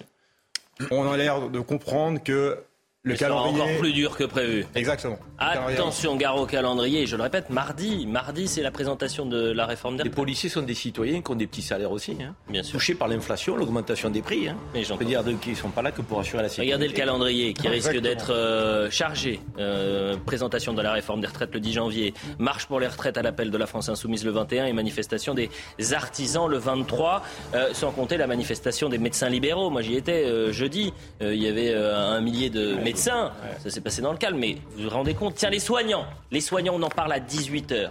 On va revenir sur les promesses du président de la République, les vœux du président. On sera avec des médecins en direct, vous allez entendre des témoignages de soignants. Je vous assure, c'est triste de voir à quel point l'État et notamment notre système de santé se délite. Merci Jérôme Jiménez. La suite de Punchline, c'est tout de suite. 18h sur CNews, la suite de Punchline avec Georges Fenech, Karim Zerebi, Eric Revel, François Pupponi et Jérôme Jiménez, porte-parole de France. Une sapolice. Le point sur l'info, ce qu'il ne fallait pas manquer ce samedi. Et on reprend le débat, on va parler de la crise de la santé. Huit ans après les attentats qui ont pris pour cible Charlie Hebdo, un recueillement a eu lieu ce matin devant les anciens locaux de la rédaction, en présence du ministre de l'Intérieur Gérald Darmanin et de la maire de Paris Anne Hidalgo. Un hommage a également été rendu au lieutenant de police Mohamed Marébé, assassiné lui aussi le 7 janvier 2015. Une employée du Lidl du Luc en Provence dans le Var a été poignardée hier. L'auteur présumé des faits, un mineur non accompagné originaire de Guinée, a été interpellé. Actuellement en garde à vue, il fera l'objet d'un examen psychiatrique demain. Les suites judiciaires seront décidées à l'issue de cet examen. La caissière de 24 ans, elle, est toujours hospitalisée dans un état grave. L'Allemagne déconseille les voyages en Chine non indispensables, le pays étant confronté à une vague de contamination de Covid sans précédent depuis trois ans. Les voyageurs en provenance de Chine devront présenter un test Covid pour rentrer en Allemagne. Didier Deschamps joue les prolongations. Le contrat du sélectionneur de l'équipe de France est prolongé jusqu'en 2026, année de la prochaine Coupe du Monde. C'est lui-même qui l'a annoncé lors de l'Assemblée générale de la Fédération française de football à Paris. Nommé en 2012 le champion du monde 98, possède la plus grande longévité à ce poste. On en parlera évidemment en, fin de, de, punchline. Mais avant cela, parlons de la crise euh, du système de santé. Vous savez que 84% des Français euh, sondage CSA pour CNews considère que notre système de santé est euh, en danger. On va en réentendre le président de la République euh, hier lors de ses vœux, qui nous explique que la situation va se dégrader et qui a parlé de manque d'humanité, perte d'humanité. Mais avant cela, regardez un sujet, mais c'est très concret. Encore une fois, on va dans le plus concret et on donne la parole à ceux qui sont en difficulté. En grève depuis le 29 décembre, les soignants du service de réanimation néonatale de l'hôpital de La Fontaine à Saint-Denis sont à bout trop d'heures supplémentaires, sous-effectifs. Les soignants réclament des embauches, une réorganisation euh, due à, à, une diminution de la charge de travail, une revalorisation de leur salaire. Bref, c'est la grande, grande, grande galère. Voyez le sujet de Régine Delfour et Pierre-François Altermat. La néonate en grève, bébés en danger. Difficile d'échapper à ces affiches apposées un peu partout dans l'hôpital de La Fontaine à Saint-Denis. Épuisées, angoissées, souvent la boule au ventre, les infirmières du service de réanimation néonatale appellent à l'aide avant qu'il ne soit trop tard. Trois d'entre elles ont accepté de témoigner de façon anonyme. On ne sait pas le matin quand on arrive combien on va être au niveau de l'effectif. Là, on sent qu'on est tout à bout. À un moment donné, on arrivait à faire face et puis là, on sent que les arrêts s'accumulent et que bah, je pense qu'au bout d'un moment, euh, la corde va lâcher pour chacune et ça va être de plus en plus compliqué. En sous-effectif, ces infirmières et puéricultrices sont plus souvent 6 au lieu de 10 pour 20 nouveau-nés. Compliqué pour elles de répondre comme elles le souhaiteraient aux demandes des parents. Ils sont stressés, ils ont besoin qu'on les accompagne, qu'on les rassure et euh, malheureusement, on n'est pas, on n'est pas assez disponible pour eux. Euh, on est amené à reporter des pots à peau parce que ça prend du temps de les installer. Les nouveau-nés dans ce service souffrent de prématurité et nécessitent des soins constants. Avec la surcharge de travail et les effectifs réduits, les soignantes redoutent un drame. Celles qui sont là au quotidien, qui remplacent, on se remplace nous-mêmes. Donc à force, on est fatigué, on est à bout de nerfs. On fait tout pour éviter ça. Jusqu'à maintenant, on a pu euh, y échapper, mais on ne sait pas de quoi demain est fait. En grève depuis le 29 décembre dernier, une réunion avec la direction devait avoir lieu la semaine prochaine. Elle a été repoussée à une date ultérieure. Avant qu'on commence le débat, je vais vous faire écouter Emmanuel Macron hier, lors de ses vœux pour la santé, qui parle de ce manque d'humanité et dit mais c'est de la faute de personne. On va se dire, est-ce qu'il y a quand même un fautif? Je crois pouvoir dire sous votre contrôle que un des ressorts du désenchantement, c'est une organisation des équipes qui, à force de rationalité, a perdu en prévisibilité, en humanité. Et je dis ça, franchement, c'est la faute à personne. C'est la faute à plein de bonnes volontés qui voulaient faire des économies, mieux organiser les choses, et à un moment, le système, il s'est crispé. c'est la faute de personne, le manque, enfin la perte d'humanité? C'est pas parce qu'on manque de moyens, parce qu'on manque de bras, parce qu'on a essayé de faire des coupes budgétaires que les soignants aujourd'hui rentrent chez eux en se disant Effectivement, là, je crois que j'ai mal soigné. Ce déni de réalité est, effarant. Euh, c'est la faute à personne. Mais bien sûr que c'est la faute à notre organisation, à nos choix structurels. Mmh. Je veux dire, à, notre suradministration, à notre approche comptable, au fait qu'on se soit éloigné des personnels soignants mmh. qui étaient en relation avec les malades avec euh, nos compatriotes. Euh, ces gens-là, quand même, ces personnels soignants que nous avons applaudis tous les soirs à 20h au moment de la Covid, je vous rappelle qu'avant la Covid et même au début du premier mandat d'Emmanuel Macron, ils étaient dans la rue. Ils expliquaient que, que c'était en train de craquer. Ça fait six ans. Ils, ne manquent pas d'humanité, eux. Hmm. Ils en demandent de l'humanité. Ils en demandent de la bienveillance. Ils en demandent de l'écoute. Le Ségur est passé par là, n'a rien apporté. Et le président nous fait un discours que l'on pouvait être en droit d'attendre. Euh, je dirais, euh, de la part du ministre de la Santé, voire de la Première ministre. Donc il supplante son ministre de la Santé, il supplante sa Première ministre, il vient faire un discours sur la santé en expliquant effectivement qu'on va tout restructurer et tout. Je veux dire, très franchement, très franchement, quand les personnels soignants nous disent que ça ne va pas, quand vous avez à Thionville, je crois, ah. 53 personnes en burn-out, en maladie qui s'arrêtent. Il n'y a pas de hasard quand même. Nos services publics sont en train de craquer. C'est la cour des miracles dans les urgences. Vous avez des, des, des, lits partout. je veux dire, c'est pas possible. Je veux dire, un peu de respect pour ces personnels soignants. Vous me faites la transition. pas comme si on découvrait la crise. Vous me faites la transition parfaite, Karim Zerebi. On va écouter cette infirmière euh, qui parle à visage caché. Euh, hôpital de Thionville, justement, ah oui. avec les burn-out. C'est la première fois en 12 ans que je craque au milieu de mes patients. J'en avais 35 autour de moi et madame, madame, madame, au bout d'un moment, j'avais les médicaments en tête et euh, on m'a interrompu je euh, je sais pas combien de fois et bah, pour la première fois de ma vie, j'ai craqué. Je, j'ai dit non, stop, laissez-moi 5 minutes. Euh, ça faisait 4 heures que j'étais en poste. Je pouvais plus entendre madame, madame, madame. Je veux faire, mais je peux plus n'en peut plus. C'est parce qu'ils sont en sous-effectif.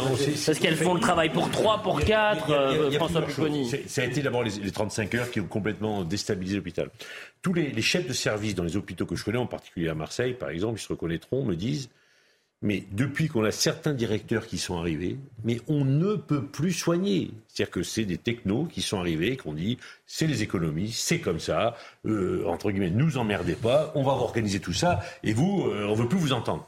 Et, c'est la réforme de l'ARS, des ARS, toute cette, toute cette technostructure qui a été mise en place pour faire des économies. C'était le choix qui avait été fait, c'est Marisol Touraine en particulier, pour faire des économies à déstabiliser et déshumaniser un système. C'est ça que quand le président dit c'est la faute à... Si, c'est la faute à une organisation qui a été mise en place. Donc qui, a, qui, a échoué. Bah c'est donc la faute de l'administration, c'est de la faute d'une politique sanitaire. Il y a une politique sanitaire qui fait qu'il y a une infirmière aujourd'hui qui dit Georges Georges Fenech, ensuite Eric Revel. Bien, je ne parlerai pas. d'abord. C'est bien plus grave que ça. J'ai un déficit de temps de parole. Moi, je ne parlerai pas de Pas de bronzage. Ouais, j'allais le dire. Pas de déficit de bronzage en tous les cas. Je ne parlerai pas de faute je parlerai de responsabilité politique. On a le sentiment aujourd'hui qu'il n'y a plus aucun responsable nulle part. Mais qui a décidé la tarification à l'acte? Qui a décidé des 35 heures? Qui a décidé, euh, qui a fait que les, aujourd'hui on a des déserts médicaux, qui a décidé le numerus clausus, etc., etc., etc. Donc c'est des décisions à caractère politique. Le fait de dire personne, euh, c'est la faute de personne, c'est aussi, ça explique beaucoup la défiance aujourd'hui hein, des Français à l'égard de leur classe politique. C'est le fait de ne pas engager sa propre responsabilité. Si l'hôpital aujourd'hui est en crise, si les urgences sont en crise, si la médecine libérale est en crise, si tout le système de santé est en crise, c'est la conséquence des décisions qui ont été prises ces dernières années. Voilà, il faut, il faut le dire très clairement. On sera en direct dans un instant avec euh, euh, docteur euh, Catherine Cuvelier, qui est médecin généraliste. Très intéressant de voir que hier, lors des vœux aux soignants, mmh. euh, les médecins généralistes n'étaient pas conviés. Ça fait juste deux semaines qu'ils font grève, euh, qu'ils demandent un, un, renouvellement, notamment pour le prix des consultations. On y reviendra dans un instant. Mais puisqu'on parle de la colère, du cri d'alarme des soignants, vous allez entendre cette fois-ci un soignant, cette fois-ci à l'hôpital d'Orsay. L'hôpital d'Orsay, il est en Essonne. Il est dans le même département où Emmanuel Macron a fait euh, ses vœux, puisque lui, il était à Corbeil-Essonne. Orsay, hôpital d'Orsay, hôpital de Corbeil-Essonne, il y a juste 30 minutes. D'accord? Sauf qu'il y a un hôpital qui est complètement délabré. Euh, le, le, sujet de, notre rédaction était euh, formidable parce que terrifiant. Euh, c'est-à-dire qu'on était dans une situation euh, catastrophique à Orsay. Écoutez cette soignante. En Réa, je sais qu'ils ont utilisé des bouilloires pour euh, faire chauffer un peu d'eau euh, pour que les patients puissent euh, faire une petite toilette. Certains soignants ont découpé des draps pour pouvoir faire des gants de fortune. On aimerait faire notre boulot correctement, mais, mais on n'a pas les moyens de le faire. Il y a des soirs où quand on rentre, c'est compliqué. on se dit qu'on a été maltraitant avec les patients. Vous imaginez ces soignants qui disent on, quand on rentre chez nous, on a l'impression ah d'être maltraitant. C'est dramatique. D'ailleurs, euh, on a expliqué que le, la veille de la visite du chef de l'État dans cet hôpital de Corbeil-Essonne, en fait, tout avait été briqué, tout avait été euh, amélioré pour montrer que l'hôpital euh, avait un, un, beau visage. C'est toujours le cas pour toutes les visites. Le vous avez bien fait ça, ce, ce, reportage juste à côté. Il faudrait faire une visite chez moi. Mais pardonnez-moi, j'ai failli couper Georges Fenech tout à l'heure. Mais je pense que c'est plus grave que ça. Pourquoi? Parce qu'en réalité, il faut quand même rappeler, deux, trois chiffres si vous permettez. Le Ségur de la santé, c'est pas n'importe quoi, c'est 30 milliards d'euros. 30 milliards d'euros, 12 milliards d'euros pour la revalorisation salariale, sont les chiffres officiels, et 19 milliards d'euros d'investissement, dont 8 milliards pour assécher la dette des hôpitaux. Donc c'est pas rien. Et pourquoi je dis que c'est plus grave que ça? Parce qu'en réalité, ces 30 milliards, ils sont tombés dans les sables mouvants de la technostructure administrative du secteur de la santé. C'est-à-dire que oui, ça n'a servi à pas grand-chose. Si vous demandez aujourd'hui aux aides-soignantes ou aux, ou, aux, infirmières si elles sont contentes de leur traitement, elles vous diront que non.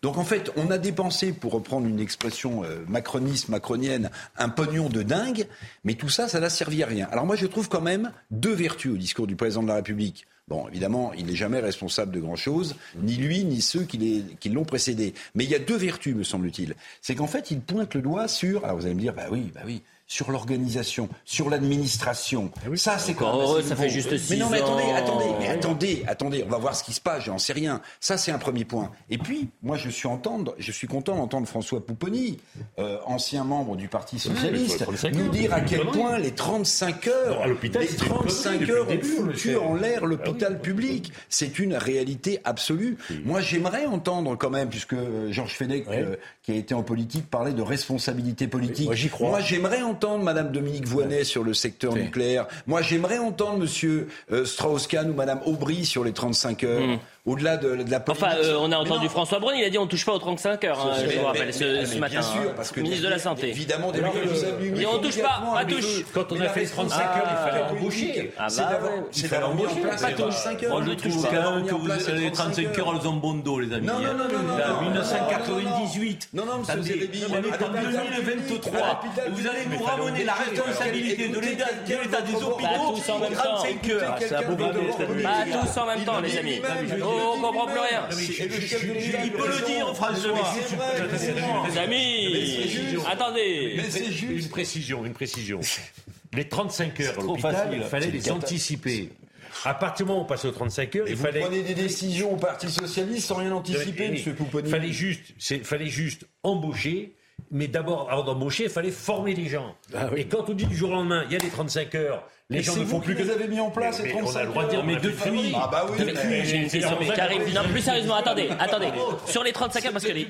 Attendez, s'il vous plaît. Permettez-moi quand même Juste vous Karim. Zerebi. Et- Mais aujourd'hui, qui à l'hôpital public fait 35 heures? C'est ça quand euh, les gens me demandent parfois. Ah, mais Ils d'abord, font pas. les heures sup. Oui, voilà, ils, font pas. D'abord, vous avez raison. D'abord, vous avez raison. Ils ne font pas 35 heures, ils font énormément d'heures sup. Et dans la police nationale, et dans la police nationale, c'était pareil. Je vous rappelle qu'on avait 21 millions d'heures supplémentaires qui n'étaient pas payées et qui ne pouvaient pas être rattrapées à la police nationale. Même pas, ils ne pouvaient les rattraper en congé parce que les amplitudes faisant, les besoins faisant, donc ils étaient toujours sur le feu, nos fonctionnaires de police. C'est pareil pour la santé. Donc arrêtons d'essayer de nous ramener en 1990 en nous parlant des 35 heures. Parce que effectivement, depuis, on aurait pu former, on aurait vous faites de la popole sur le plateau. On a des témoignages. C'est qu'il ne faut pas faire de dogmatisme, s'il vous plaît. Mais oui, mais on fait de la popole depuis tout à l'heure. C'est les soignants qu'on entend. Pendant moins 10 ans et 35 heures, la droite n'a pas été fichue d'y revenir. Voilà, elle aurait eh ben bravo. Eh ben bravo. Eh ben bravo. Voilà, je voulais faire. Elle aurait pas dû. Non, mais je plaisante, mais ce qui est intéressant, pardonnez-moi, c'est beaucoup trop sérieux avec les soignants. Politique. Ah, moi, j'en ai, quand euh, j'entends ce débat sur les retraites, sur si les Français travaillent pas assez, c'est les plus productifs, les Français. Mm. Je veux dire, donc, et avec les heures supplémentaires, vous regardez, de, les Français sont parmi ceux qui travaillent le plus en Europe. Arrêtons de nous raconter des sur les réseaux sociaux. Il y a quelqu'un qui me dit, il y a quelqu'un qui me dit, pouvez-vous parler des soignants suspendus? Pourquoi le sujet est-il toujours tabou? Bah, vous soufflez, mais aujourd'hui on manque de soignants. Vous avez des soignants qui sont sur la touche. et c'est des sujets. on préfère, du côté du gouvernement, on, préfère remettre ce débat euh, au centre de l'échiquier pour éviter de parler des sujets qui fâchent. Les sujets qui fâchent, c'est quoi? C'est euh, notre système de santé qui, de manière générale, euh, s'effondre. Et donc, on va laisser les soignants. On est les seuls en Europe. Hein. les seuls en Europe, pas les suspendre. On a revalorisé quand même les salaires. Oui. On, a financé des, on a financé les hôpitaux. L'investissement, il est là. Ce qu'on n'a pas mis en place, c'est le recrutement et soulager le personnel. Donc, ce qui a été fait il y a un an n'était pas suffisant. on, pense, allez, on avance. On pense qu'on peut faire nos services publics sans lui Écoutez, s'il vous plaît, moi je veux qu'on écoute les hommes, on pourra pas Je veux qu'on écoute des témoignages. Eric Revel, s'il vous plaît, stop. Et là, ça va vous intéresser. Regardez, Eric Revel, ça peut nous arriver, j'espère, le plus tard possible. C'est-à-dire que vous avez un souci de santé, vous allez aux urgences, vous attendez des heures parce qu'on manque de moyens et parfois c'est, euh, comme disait Karim Zerebi, la cour des miracles. Et vous avez des gens qui vont aux urgences et finalement qui repartent. On parle d'une centaine de Regardez. Sur des brancards en urgence. Mais oui, c'est ça la clé, c'est ça la clé. Regardez, regardez, regardez, c'est le témoignage que vous allez entendre. Je me suis retrouvée au centre, euh, au CHU de, de, Nantes. Et là, ça a été euh, une catastrophe pas possible. Donc, j'avais jamais eu affaire à Nantes, moi, puisque j'habite vraiment à deux minutes des urgences de Dancy. Euh, je suis arrivée vers 20h donc, euh, avec euh, les ambulances. J'étais complètement déshydratée. J'ai pas pu avoir un verre d'eau parce que l'infirmière était seule pour 120 patients. Donc elle savait le dire qu'elle était pas bien. Elle était même en pleurs parce qu'elle savait pas comment elle allait gérer cette crise. D'habitude, elles étaient deux, mais là, elle n'était qu'une. La deuxième étant absente, donc je crois pour arrêt maladie. pour aller faire pipi, une dame a dû se faire pipi dessus qui était juste à côté de moi parce que les personnes n'ont jamais pu l'emmener. Euh, un infirmier criait au effort euh, de, pouvoir euh, de demander aux gens qui pouvaient rentrer chez eux de rentrer chez eux, d'aller vers le médecin traitant. C'était intenable. Et quand je suis arrivée à 20h, la dame m'a dit au début, il y en a pour 4 heures d'attente. Puis au bout de 2 heures, je voyais que j'avais toujours pas été pris en charge. J'avais vu aucun, aucun médecin et elle me disait 9 heures d'attente. Et finalement, à 4 heures du matin, elle m'a dit, il y en a pour 14 heures d'attente. En direct avec euh, Catherine Cuvelier, merci d'être avec nous. Je rappelle que vous êtes médecin généraliste. Vous avez entendu euh, ce témoignage qui est saisissant. 14 heures d'attente euh, aux urgences dans des conditions qui sont absolument dramatiques. Est-ce que c'est un cas qui est marginal ou finalement ces cas-là se répètent sur l'ensemble de nos, hôpitaux publics ou privés d'ailleurs? Bonsoir. Alors en fait, je vais déjà vous placer quelque chose. Je viens d'apprendre cet après-midi que le ministère de la Santé a demandé à l'ADOPS, qui est l'association qui gère le service d'accès aux soins en urgence, donc la permanence de soins d'urgence des libéraux dans le 44, donc justement j'ai vu que cette dame était en Loire-Atlantique, de faire 200 000 euros d'économie sur leur budget. Donc en fait cette association paye les maisons médicales de garde, les eh secrétaires, des forfaits des médecins. Euh, Donc là, c'est nouveau, ça vient de tomber. Donc cette dame, on lui dit retournez voir votre médecin traitant.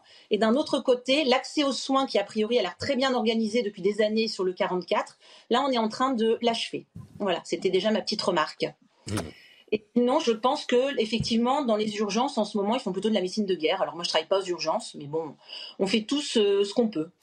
Vous dites la médecine de guerre. Euh, je rappelle que les médecins libéraux et médecins généralistes euh, étaient en grève euh, depuis maintenant quasiment deux semaines et que vous allez retrouver votre patientèle lundi. on va écouter François Braun puisque l'une de vos, vos revendications, pardonnez-moi, c'était de augmenter le prix de la consultation qui est actuellement de 25 euros à 50 euros. Écoutez la réponse de François Braun, c'était ce matin le ministre de la Santé où on peut envisager une augmentation de la consultation en fonction de l'engagement collectif au niveau d'un territoire pour que les Français trouvent un médecin le jour, la nuit, pour que nos 600 000 compatriotes qui ont des, maladies chroniques aient un médecin traitant avant la fin de l'année. C'est le principe donnant-donnant, mais je pense que c'est un petit peu euh, le deal, si je peux me permettre, à passer avec les professionnels de santé. Et c'est ce que me demandent les Français. Ils veulent pouvoir avoir un professionnel de santé la nuit, le week-end. Ils veulent avoir un médecin traitant quand ils n'en ont pas. Euh, est-ce que euh, vous êtes satisfaite de cette déclaration et de cette réponse de François Braun, docteur, aujourd'hui? Alors non, nous ne sommes pas satisfaits parce que, en fait, ils veulent toujours qu'on fasse plus avec moins. Nous, sommes, nous ne sommes déjà pas assez nombreux la journée, mais il faudrait en plus travailler la nuit, travailler en nuit profonde, ce qu'ils appellent nuit profonde, donc 24 heures à 8 heures du matin. Alors, il faut bien imaginer si on a fait la journée dans nos cabinets, la nuit de garde, on ne va pas être dans nos cabinets le lendemain. Donc, bah, qui soignera nos patients le lendemain? On ne sait pas. Dans les trois prochaines années, on va perdre 20% de nos effectifs de médecins généralistes et je pense même un peu plus parce que là, depuis les annonces d'hier, ça fourmille sur nos réseaux sociaux de médecins. De nombreux confrères et consoeurs sont en train de réfléchir tous azimuts à se reconvertir à déplaquer ou à passer en secteur 3. Donc euh, non, nous ne sommes pas satisfaits. En plus, j'ai entendu tout à l'heure que le Ségur, c'était 30 milliards d'investissements. A priori, si j'ai bien fait les comptes, il y en a 29 milliards pour l'hôpital, alors que 80% des patients sont vus en médecine libérale. Autre déclaration, et que vous allez réagir juste après, celle de Christophe Prudhomme, c'était sur euh, l'antenne de CNews cet après-midi. Le problème, c'est de sortir de la rémunération à l'acte. En ville aussi, euh, la question, c'est que les patients euh, aujourd'hui sont des patients qui vieillissent, qui ont des maladies chroniques, et la rémunération à l'acte fait qu'on ne fait plus, par exemple, de visite à domicile parce que c'est pas suffisamment bien payé et que c'est chronophage. Or, ces patients, ils sont laissés à l'abandon parce qu'ils ne peuvent pas se déplacer au cabinet. Quand ils appellent leur médecin, leur médecin aujourd'hui ne répond plus au téléphone, vous tombez sur Doctolib. Ce n'est pas possible. Il serait bien qu'ils reconnaissent que ce système de médecine libérale avec la liberté d'installation et la rémunération à l'acte ne fonctionne plus. Qui plus est, demander à mes collègues de ville, sur la base du volontariat, de faire des gardes, ça ne fonctionne pas. Nous, ce que nous demandons, c'est égalité de droit et de traitement. C'est que dans le Code de santé publique, on réinscrive l'obligation de la participation aux gardes pour l'ensemble des médecins. Catherine Cuvelier, je rappelle que vous êtes médecin généraliste, que hier, lors des vœux du président à la santé, les médecins généralistes n'étaient pas conviés. Alors, puisque vous n'avez pas pu échanger avec le président de la République, imaginons qu'il soit face à vous euh, ce samedi soir. Euh, vous aimeriez lui dire quoi au président? Je vais essayer de rester aimable. Bah, de préférence, bien sûr sur moi. Ben, je lui expliquer que en fait le paiement à l'acte a toujours très bien fonctionné, que si nous ne faisons plus de visite à domicile, c'est parce que nous n'avons pas le temps, parce qu'une visite à domicile, en gros, ça nous prend une heure. En une heure, ben moi je vois quatre patients en cabinet, j'en refuse quelquefois 40 par jour. Donc eh ben, je fais encore des visites à domicile, je suis une des rares à en faire encore. Je les fais pour mes patients âgés, grabataires, qui sont vraiment dans l'impossibilité de se déplacer. Sinon, eh ben, ceux qui ne sont pas grabataires, ils peuvent venir en VSL dans nos cabinets. Hein. A priori, ils vont en VSL chez les spécialistes, pourquoi pas chez nous. Ensuite, les fameux forfaits, les fameux forfaits payés par la sécurité sociale. On ne sait jamais trop quand est-ce qu'ils vont être payés. Ça peut être le 15 avril, alors finalement ça arrive le 25, le 30. Alors si on a notre aide de fin de mois, si on a l'URSSAF, eh ben, c'est pas grave, on se débrouille. Personnellement, j'attends encore mon forfait structure qui devait m'être payé en avril 2022. Je ne l'ai toujours pas eu à ce jour. Donc en fait, on ne veut pas de forfait structure parce que nous sommes des libéraux. Nous ne sommes pas des fonctionnaires, même si certains le disent. Alors moi, s'ils veulent qu'on soit fonctionnaire, eh ben, ils payent toutes mes charges de cabinet, ils payent ma secrétaire et ils payent tout. Et ils me font un salaire avec 35 euh, heures par semaine, les congés payés, les congés maladie, j'allais dire les congés maternité, bon c'est plus de mon âge, mais pour les, les jeunes consoeurs, les jeunes consoeurs. Ensuite, Doctolib est dénoncé. Moi, je n'ai pas Doctolib. Nous sommes quatre médecins généralistes. Nous avons une secrétaire que je salue, Catherine, qui est notre bras droit, qui nous est indispensable. Nous avons mis une, autre, euh, une autre plateforme que Doctolib, qui est une plateforme qui fonctionne à la fois. On peut prendre rendez-vous par téléphone ou par Internet pour ne pas pénaliser nos patients âgés, nos patients étrangers qui ne maîtrisent pas forcément Internet, etc. ça a un coût, ça coûte très cher. Sauf que maintenant, les médecins, bah, 25 euros la consultation quand vous êtes installé seul au cœur d'une grande ville. Si vous voulez payer votre loyer, votre chauffage, bah, vous ne pouvez pas payer de secrétaire et vous payez Doctolib parce que c'est la solution la moins chère. Voilà, donc, euh, et je pense que s'ils veulent nous passer au forfait, là, c'est pas 20% de médecins, de médecins généralistes en moins dans 3 ans, c'est 50% parce qu'on aura tous déplaqué. Catherine Cuvelier, une toute dernière question. Vous avez parlé des 35 heures. Vous, vous faites combien d'heures par semaine? Alors moi, j'en fais pas encore trop parce que bah, j'ai 53 ans. Il y a bien longtemps que j'ai appris à m'économiser pour ne pas craquer. Mais je dois être à peu près à 40 heures euh, sur 4 jours. Quand même 10 heures par jour. Merci beaucoup pour votre euh, témoignage, Catherine Cuvelier. Euh, peut-être avec vous, Georges Fenech. hier, vous aviez les vœux du président. C'était les vœux à la santé. Euh, d'accord? Est-ce que vous trouvez que dans un contexte où vous avez des euh, médecins libéraux, euh, des généralistes qui ont fait grève pendant deux semaines, ce qui n'était pas arrivé depuis une décennie, vous avez 15 000 soignants qui sont mobilisés, qui n'en peuvent plus, que ces médecins généralistes n'aient pas été conviés, est-ce que vous trouvez ça normal? Bien sûr que non. C'était une première, hein, d'ailleurs, que le président de la République présente ses voeux dans un hôpital au monde de la santé. À ma connaissance, c'est une première. Il faut quand même lui reconnaître ce mérite mais ça donne le sentiment effectivement qu'il s'adresse qu'à une partie du corps médical, c'est-à-dire l'hôpital. L'hôpital. Alors que la médecine libérale est en pleine crise. Vous parliez des 50 euros euh, à l'acte médical. J'ai vérifié, c'est à peu près la moyenne en Europe. Hein. Ah oui, c'est le 25 euros, c'est la plus faible. La consultation à 25 euros, c'est la plus faible d'Europe. Donc, quand on entend le ministre de la Santé dire, euh, alors c'est du donnant-donnant, il faut d'abord que les médecins, ceci, cela, c'est quand même humiliant comme manière de présenter les choses. J'entends. Voilà. moi, je crois qu'effectivement.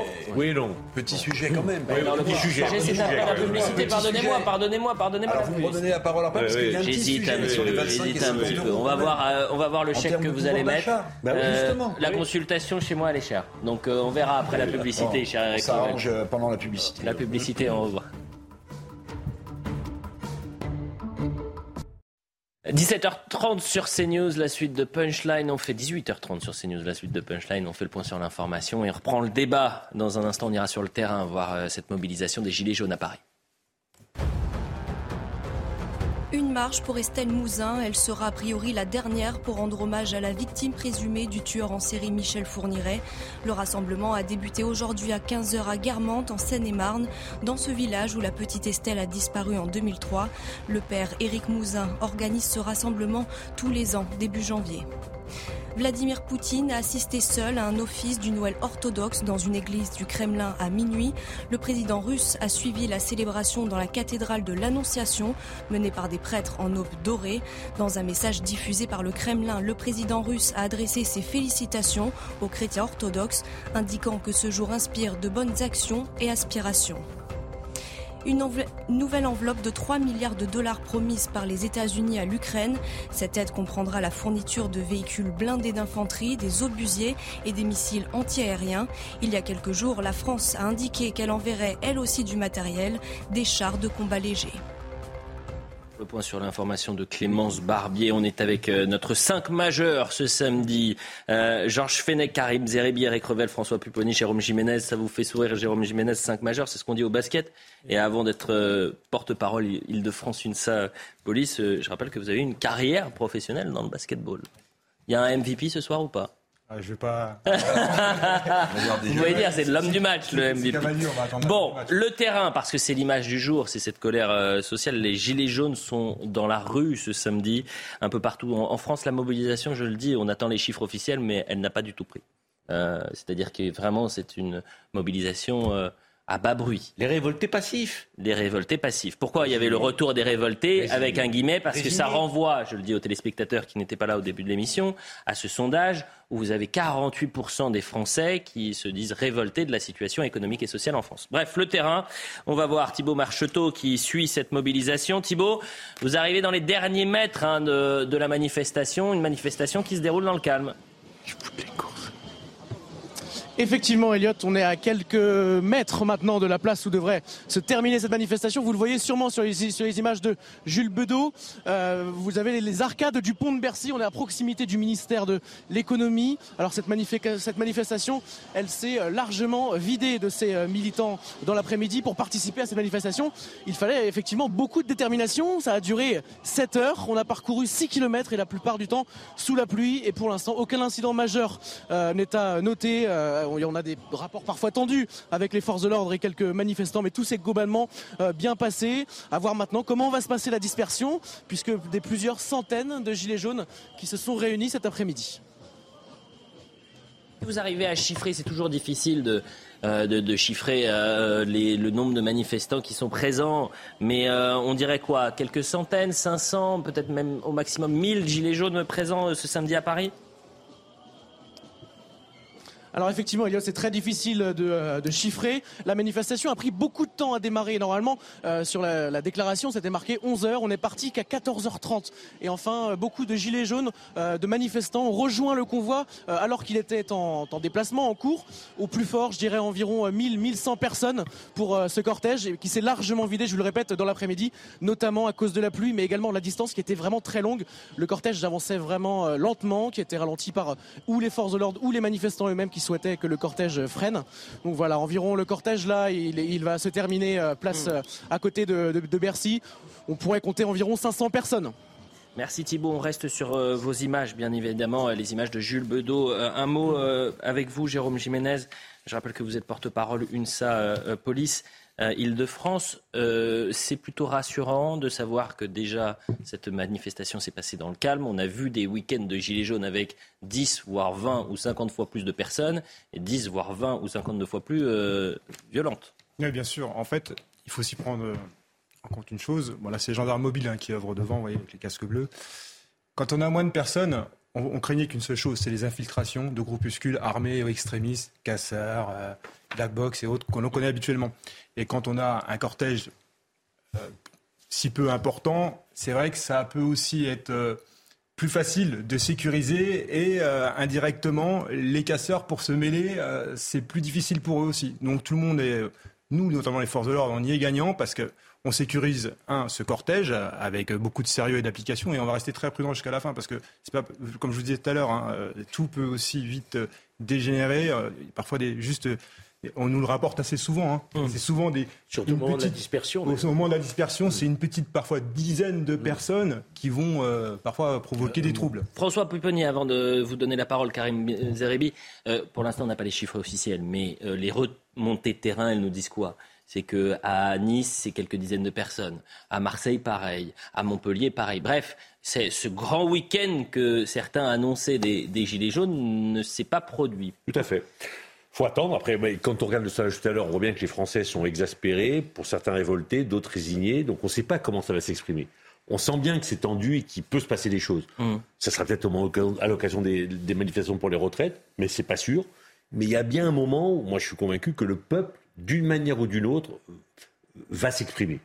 autrement que. Il y aura une, mobilisation sociale, une expression. Karim Zeribi, quelques dizaines à Marseille. Oui, non, mais la difficulté, pourquoi euh, Marseille en particulier, c'est une. Je sais que vous connaissez euh, Marseille, une de révoltés de rebelles, c'est ce que Mais non, pas du tout. Je dis que pas fort.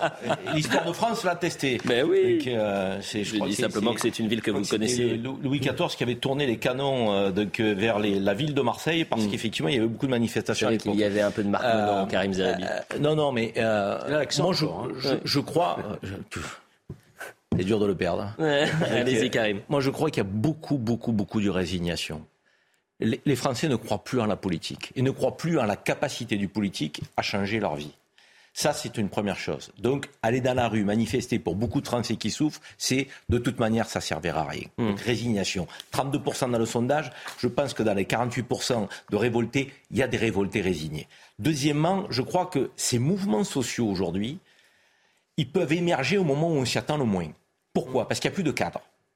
C'est plus le cadre syndical qui mène le là ce sont des collectifs de citoyens, par les réseaux sociaux, par Facebook, qui se mobilisent. Et il se peut qu'au cours des semaines et des prochains mois, il y ait cette forme de colère qui se transforme effectivement en collectif, avec une convergence de Françaises et de Français, de secteurs d'activités différents, de catégories socioprofessionnelles différentes, de générations différentes qui souffrent. Mmh. Parce que nous avions eu le mouvement des Gilets jaunes qui était parti des ronds-points. Souvenez-vous, ce n'était pas un mouvement qui montait spontanément à Paris, même si la première manifestation, je crois le 18 novembre, novembre 2019. 230 000 personnes. 2018, c'était 300 000 personnes.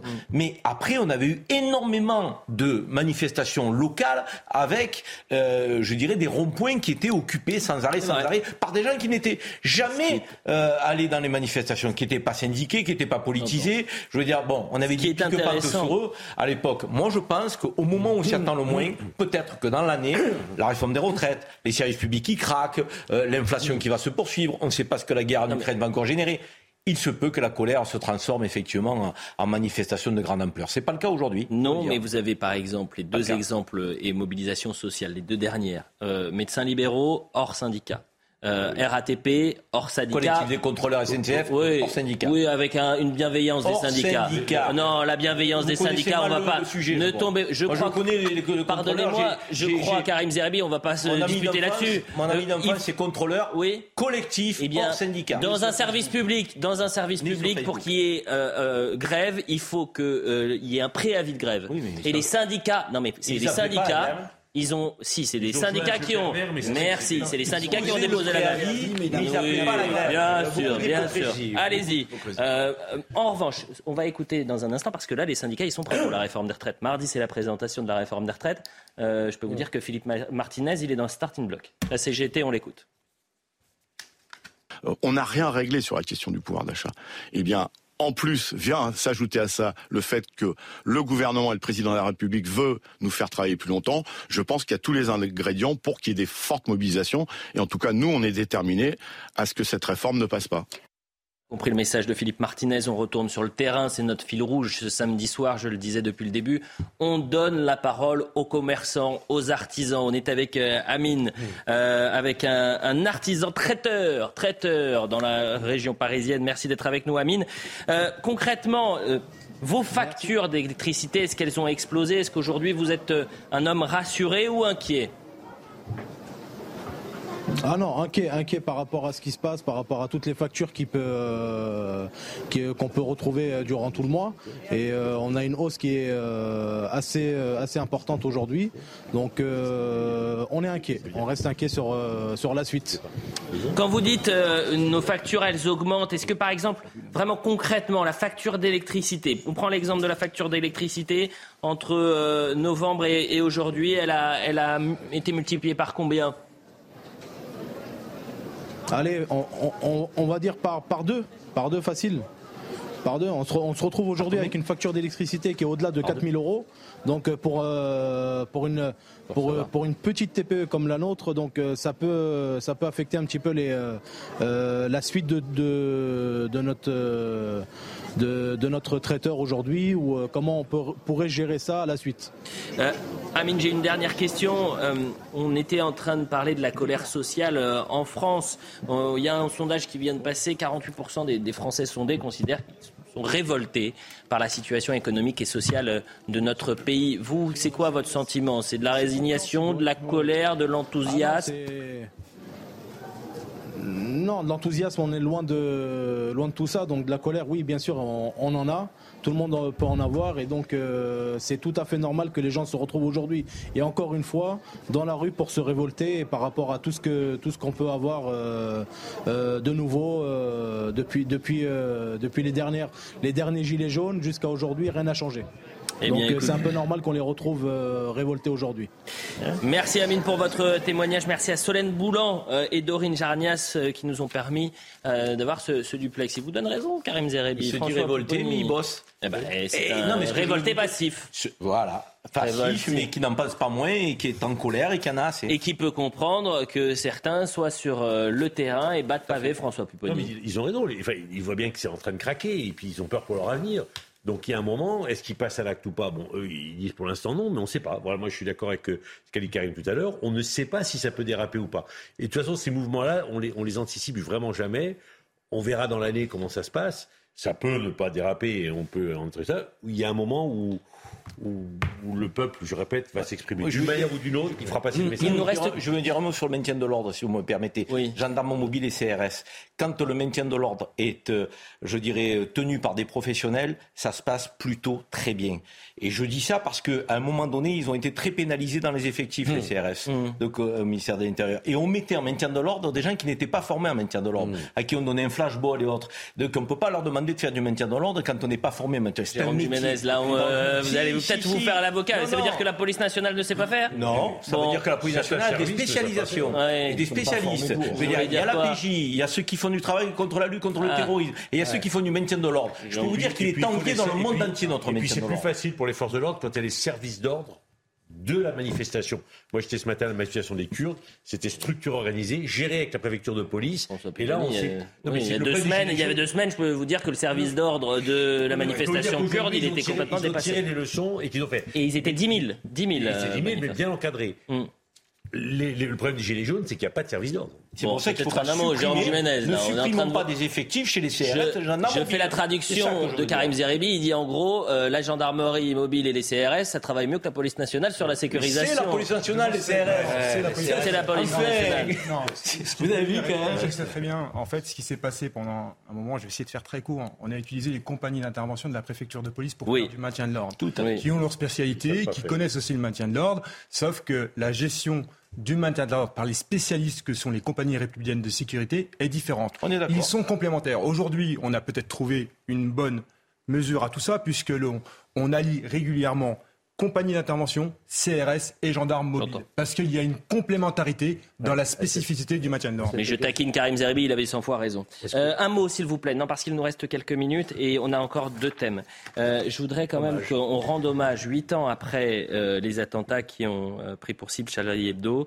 vous avez cette image. Un recueillement a, a, eu lieu ce matin dans les anciens locaux de la rédaction, en présence du ministre de l'Intérieur Gérald Darmanin, de la maire de Paris Anne Hidalgo. Un hommage a également été rendu au, au lieutenant euh, de police Ahmed Merabé, assassiné, je le rappelle, lui aussi le 7 janvier 2015, euh, boulevard Richard Lenoir et Jérôme Jiménez. Je sais que vous vouliez rendre hommage à, vos confrères qui sont tombés euh, ce, soir, ce jour-là. Oui, parce qu'on ne les oublie pas, et je voulais rendre hommage, mais l'UNSTA Police voulait rendre hommage, et les policiers de France voulaient rendre hommage, et je crois que les Français voulaient rendre hommage à ces trois policiers, parce que je n'oublierai pas une dernière personne. On a parlé de Franck, hein, qui lui défendait la rédaction de Charlie Hebdo, Ahmed Merabet, qui a été lâchement assassiné sur la voie publique, on se souvient, donc on pense bien évidemment à leurs proches, à leurs familles, etc.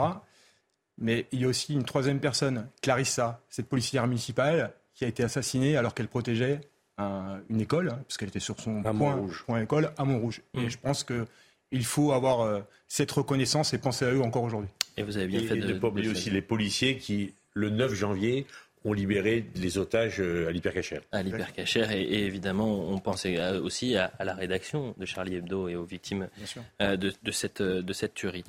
difficile de changer de thème, mais comme je voulais vraiment qu'on on rende hommage à, à, nos, à, ces victimes-là. Euh, on va parler de Pantin. On jongle un peu sur les actualités. Vous connaissez euh, Ciao Pantin de Claude Berry. Mm. Eh bien, on a une nouvelle euh, version, vous le savez également, Ciao Pantine, sauf que 24 heures seulement après avoir rajouté un E symbolique près du canal de l'Ourcq, le E de Pantine a été vandalisé, étouffé par un sac poubelle E, bâillonné de scotch de déménagement, nous raconte le Parisien. Donc le E euh, n'existe plus. Vous voyez qu'il était euh, euh, vandalisé. On s'est rendu sur place. Il n'est plus présent. Le E avait été rajouté pour lutter contre l'inégalité homme-femme. je rappelle juste, avant d'entendre Michel Onfray, que selon l'INSEE, le salaire net moyen des femmes à Pantin est de 16,10 euros contre 15,80 euros pour les hommes. C'est-à-dire que les femmes gagnent mieux que les hommes à Pantin. Euh, Michel Onfray, qui a réagi. C'est-à-dire quand j'ai appris que Pantin deviendrait Pantine, je me suis dit, bon, c'est des gens très drôles, etc. Pas du tout. Et ce monsieur est socialiste. Et je pense que la démonstration est faite que les socialistes sont tombés plus bas que bas. Et, et effectivement, il estime que quand la ville se sera appelée Pantine, pendant toute une année, la condition féminine s'en trouvera nettement améliorée. Je pense effectivement que les habitantes de Pantineux, euh, dans un an, auront découvert que leur condition s'est considérablement améliorée que les femmes auront été moins frappées par leur mari, qu'elles auront été payées aussi cher que les hommes à tâche égale et à, et à compétence égale, qu'un certain nombre de racailles des banlieues ne leur mettront pas la, fin, la main aux fesses, ne les insulteront pas après leur avoir proposé euh, des gâteries. Ça aura changé considérablement le, la condition euh, féminine. Je ne sais pas comment on peut en être arrivé à ce degré de désintégration mentale et euh, intellectuelle. Quel regard vous avez porté sur cette polémique, euh, Georges Fenech Moi, je, je, crois, je crois que c'est Eric Revel qui a dit que le phénomène de Pantin, ah oui. c'est bah, je vais me citer, mais si vous me citez. Citez Eric Revel. Ah, on se cite, hein, vraiment, bravo. C'est marionnette. J'ai et- vu et- ça. Et j'ai dit, j'ai ajouté Ouais. les grosses ficelles Oui. du buzz médiatique du maire PS de Pantin, oui. Oui. Parce que le féminin de Pantin, c'est marionnette. Vous avez oui, suivi la ça. polémique sur Macron. Et la polémique sur Macron. Que faire à Macron ah Ouais. bah oui, oui, oui, oui. Non, écoutez, tout ça est grotesque. voilà, mon sentiment, c'est que c'est grotesque. C'est juste un buzz. Niveau zéro. euh, Franchement. Niveau zéro, ça sert à Ouais, rien de. niveau bah, De toute façon, ça a duré 24 heures, puisqu'il Ouais. n'existe plus, ce eux, ça a été C'est vandalisé. pour l'année, hein. si Alors, oui, mais hein. enfin, dans tous les cas, c'est- ça a duré 24 heures euh, la présentation, mais bon, Mais le, le, jamais. maire, euh, le- le maire aurait pu démissionner et laisser la place à une femme. Oui. Possible. Ça aurait été plus Possible. efficace. Non, mais je pense qu'au-delà de, de la décision de ce maire, ça en dit long quand même sur l'état du Parti socialiste dans notre pays. Ah oui, ça. Et sur l'incapacité peut-être à porter un vrai projet pour, pour le pays. Euh, Quel dommage, j'ai envie de dire. Et je le dis euh, vraiment avec beaucoup de peine parce que je crois que le débat politique, euh, le débat public euh, a besoin euh, d'avoir euh, des confrontations, des, des visions de, opposées, euh, LR, Macron, le PS, euh, de- que, que chacun puisse porter une vision pour la France. C'est pas avec Pantine qu'on va porter une vision. Bah, écoutez, en tous les cas, du moins, il ne, eux n'est plus présent. Euh, il nous reste vraiment quelques minutes et je voulais qu'on termine avec une note positive. Et on va parler de sport. Didier Deschamps. Didier Deschamps a décidé de rempiler. Il sera donc le sélectionneur de l'équipe de France, sauf catastrophe, jusqu'en 2026. Alors, c'est parfait parce que le calendrier, il est à- vous imaginez, donc 2026, il sera donc champion du monde. Pour la troisième fois, euh, l'équipe de France sera championne du monde. Et puis 2027, il y a les présidentielles. on ne sait pas ce qu'il va faire. On va écouter plus sérieusement la déclaration de Didier Deschamps. Euh, C'était cet après-midi qui a été euh, ovationné. C'est rare d'ailleurs de voir cette ovation puisqu'il y avait beaucoup de journalistes. Regardez. Je remercie bien évidemment euh, le président pour son soutien permanent et sa confiance toujours maintenue. C'est quelque chose qui est essentiel dans le fonctionnement de l'équipe de France, la relation entre le sélectionneur et, et le président. Vous découvrirez les- les- l'ovation un peu plus tard. Euh, c'est une bonne nouvelle qui veut François Pupponi. Une bonne nouvelle, je- mais chaque fois que j'entends parler, je me dis qu'il ferait un très bon président de la fédération. Didier. Ah, de la fédération. Après, Vous alliez non, aller un peu plus loin. avec, Bah, euh, 2027, 2027. Je pense que le football en a besoin et qu'il serait après 2027 un excellent président de la Et il fédération. a une succession assurée avec Zinedine Zidane. Ah, Ah, oui. Alors, sauf que on en discutait avec Karim euh, tout à l'heure. Le problème de Zinedine Zidane, c'est ce qu'il va attendre. Surtout qu'il est, il est choyé du côté du Brésil, ce qui manquerait pas de sel, Karim. Brésil. Oui, oui. Mais arrêtez. Mais Zinedine Zidane au Brésil. Et peut-être de l'Espagne. Qu'est-ce qu'il va faire D'ailleurs, je pense que les propositions, maintenant que c'est officiel, du côté de Didier Deschamps, vont affluer euh, de vers Zinedine Zidane. La Juventus de Turin, qui est un club euh, qui est cher aussi à son cœur, puisque avant d'aller au Real, il, il joue à la Juve, lui a fait du pied. Donc, euh, et je pense qu'il va avoir des offres. euh, le Paris Saint-Germain s'était intéressé à Zinedine Zidane, qui avait refusé euh, à la fois parce qu'il attendait l'équipe de France et aussi peut-être parce qu'il est un peu marseillais. En tout cas, j'ose l'espérer. Euh, Mais j'ai dit une donc, bêtise, Karim, en euh, disant qu'il était, pressenti pour il est entraîner la- sollicité par l'équipe Brésil. Il est dans une shortlist effectuée au Brésil euh, donc, pour entraîner l'équipe nationale. Moi, je trouve que c'est dommage, si vous voulez, je, je peux me permettre, et qu'il ait prolongé jusqu'en 2026. J'aurais aimé qu'il prolonge jusqu'à l'euro et qu'on fasse un petit bilan d'étape à l'euro. Est-ce qu'on est bien? Est-ce qu'on remporte l'euro? Pour pouvoir effectivement se donner la perspective de la Coupe du Monde Là, je trouve que même si Dédé évidemment a un parcours, un palmarès euh, qui nous a beaucoup apporté, c'est un peu un chèque en blanc qu'on lui fait jusqu'en 2026. Je trouve ça dommage. En tous les cas, ce qui est- intéressant, c'est qu'à chaque fois qu'on parle de Didier Deschamps, revient le nom de Zinedine Zidane. Il faut quand même rappeler le parcours exceptionnel de Didier Deschamps. En 1993, c'est lui qui soulève euh, la Coupe d'Europe, à jamais les premiers avec La l'OL. seule. Le capitaine. Non, mais c'est le capitaine. Bien sûr, et vous avez raison. Rappelons-le, crois, À jamais les premiers. Ah, attendez, La seule. 93, donc c'est lui qui soulève le trophée. 80. 98, c'est lui qui soulève le trophée. 2000, c'est lui qui le fait. Ensuite, il devient entraîneur euh, de l'AS Monaco. Il est quand même en finale de Ligue des Champions avec l'AS Monaco. Et ensuite, euh, on connaît son parcours avec l'équipe de Un palmarès extraordinaire. C'est un magicien. C'est pas, c'est pas Didier Deschamps, c'est Harry Potter. Ça, je le dis à chaque on ne peut pas lui faire un contrat à vie non plus. Deschamps, président de la fédération, bien sûr, euh, François Pupponi. C'était un plaisir d'être avec vous euh, ce, ce samedi. Euh, je remercie toutes les équipes techniques, les équipes qui étaient en- en- en- sur le terrain, Solène Boulan notamment, qui nous a permis d'avoir tous ces commerçants. Il y a une polémique qui est en train de monter, on n'en a pas parlé. Mais la boulangère de Sarlat dément les propos tenus par la ministre Olivia Grégoire à son égard. Tout est faux. Elle ne m'a jamais eu au téléphone, ni son cabinet. Je nous n'avons jamais étudié mes factures. Je ne leur ai rien transmis. C'est pas vous qui vouliez que les ministères tout à l'heure téléphonent à tous les boulangers Écoutez, il faut que ça soit vrai. Il faut pas. Ça va durer toute la vie. alors. Ça va durer Non mais attendez, alors oh là là, la polémique est en train d'entrer. Allez, dans un instant, c'est ça se dispute avec Olivier de Carenfleck, Julien Drey et Alexandre Devecchio. On se retrouve tout à l'heure pour le meilleur de l'info l'hebdo, ce sera à 21h. Et vous pouvez revoir cette émission sur cnews.fr. Un grand merci à France Godfarb, bien sûr.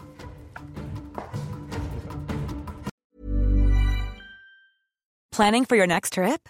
Elevate your travel style with Quince. Quince has all the jet setting essentials you'll want for your next getaway, like European linen, premium luggage options, buttery soft Italian leather bags, and so much more. And is all priced at 50 to 80% less than similar brands. Plus, Quince only works with factories that use safe and ethical manufacturing practices. Pack your bags with high-quality essentials you'll be wearing for vacations to come with Quince. Go to quince.com slash pack for free shipping and 365-day returns.